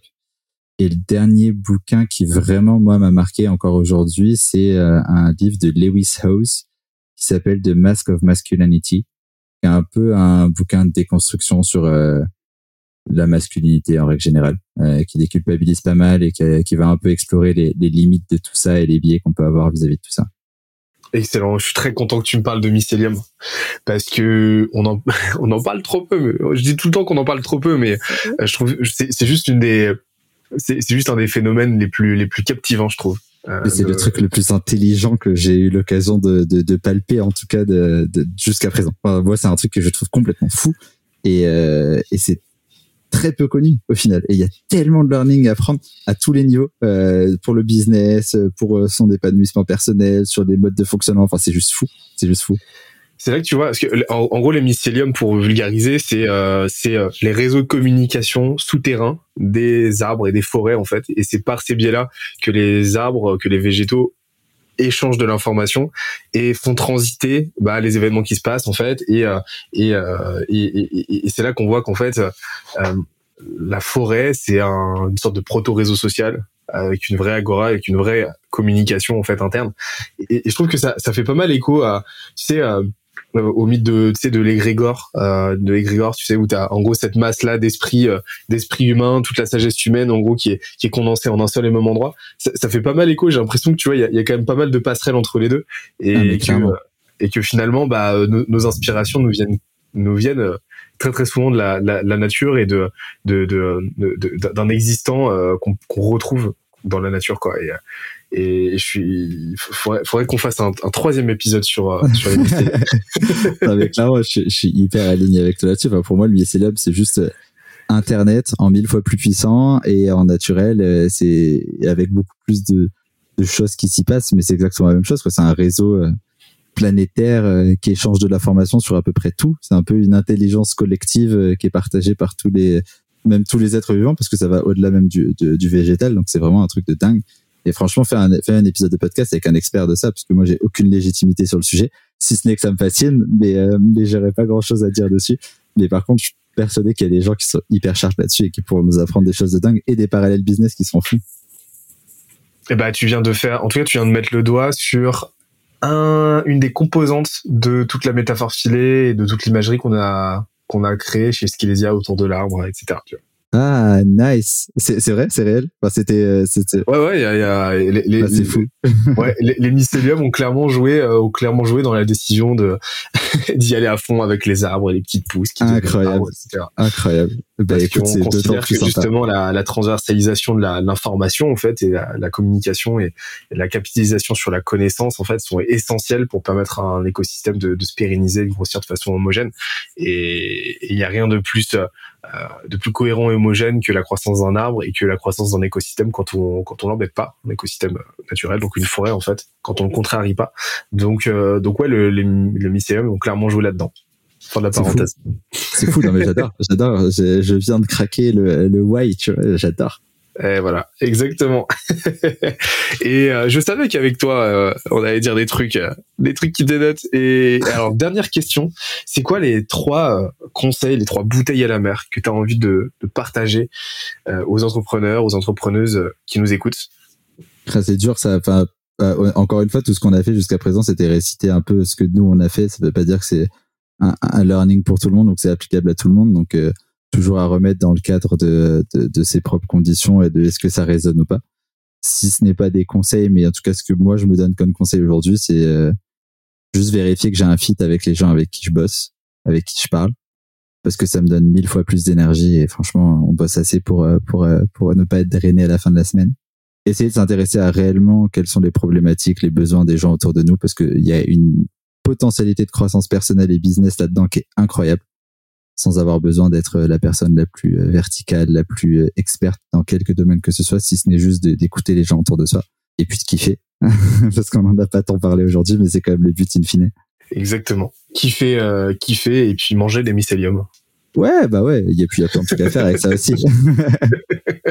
Il y a de la croissance là-dedans aussi. Il y a de la croissance là-dedans. En tout cas, euh, bah, merci beaucoup, euh, merci beaucoup Maxime. Franchement, Ah, merci à toi. j'ai j'ai adoré cet échange et, euh, et j'espère de tout cœur que euh, les gens qui, bah, de, de toute évidence, si nous, vous nous entendez euh, prononcer ces, ces mots euh, en ce moment même, c'est que euh, vous n'avez pas trop détesté l'épisode, sinon vous seriez plus là. Mais euh, on espère que vous avez retiré euh, autant de d'enseignements et autant de valeurs que j'en ai retiré à titre perso.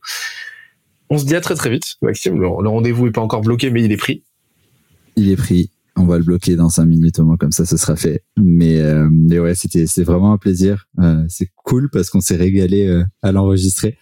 Et, euh, et puis ça, enfin, personnellement, ça a été un apprentissage aussi parce que ça me permet de structurer des choses qui étaient jusqu'à présent pas forcément mises sur le papier. Donc, euh, donc c'est vraiment très cool. Et puis, en espérant que ça ait porté de la valeur euh, ou en tout cas un point de vue différent à certaines personnes.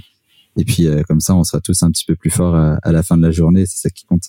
Exactement. Et où est-ce qu'on peut t'envoyer du love justement? N'importe où. Il y a euh, bah, LinkedIn, ça reste quand même le canal le plus simple, mais après, euh, à peu près toutes les infos sont trouvables pour tout le monde maintenant sur euh, sur Internet. Donc, euh, où vous voulez, tant que c'est du love euh, ou du, du feedback constructif, c'est cool. Ça marche. Donc euh, gardez euh, vos colis piégés pour vous, s'il vous plaît. Ah ouais, non, trop galère, trop galère. Trop galère. Maxime, à très vite. À très vite, ciao ciao. Salut à tous. Ciao. J'espère que l'épisode t'a plu autant que ça nous a plu de l'enregistrer et de le produire. Si c'est le cas, oublie pas de nous laisser une petite note, comme euh, on te l'a dit tout à l'heure, et euh, de le faire tourner autour de toi. Ça nous aide énormément à faire connaître le podcast, à nous faire connaître et à prêcher la bonne parole d'une croissance saine, durable et rapide. En attendant le prochain épisode, on se donne rendez-vous sur scalesia.co, S-C-A-L-E-Z-I-A.co, où tu découvriras des cours, des vidéos et des lives en libre accès pour t'aider à faire décoller ta boîte comme jamais. C'est notre promesse, c'est ça qu'on aime faire et on va continuer de le faire. On se dit à très vite. Bye bye.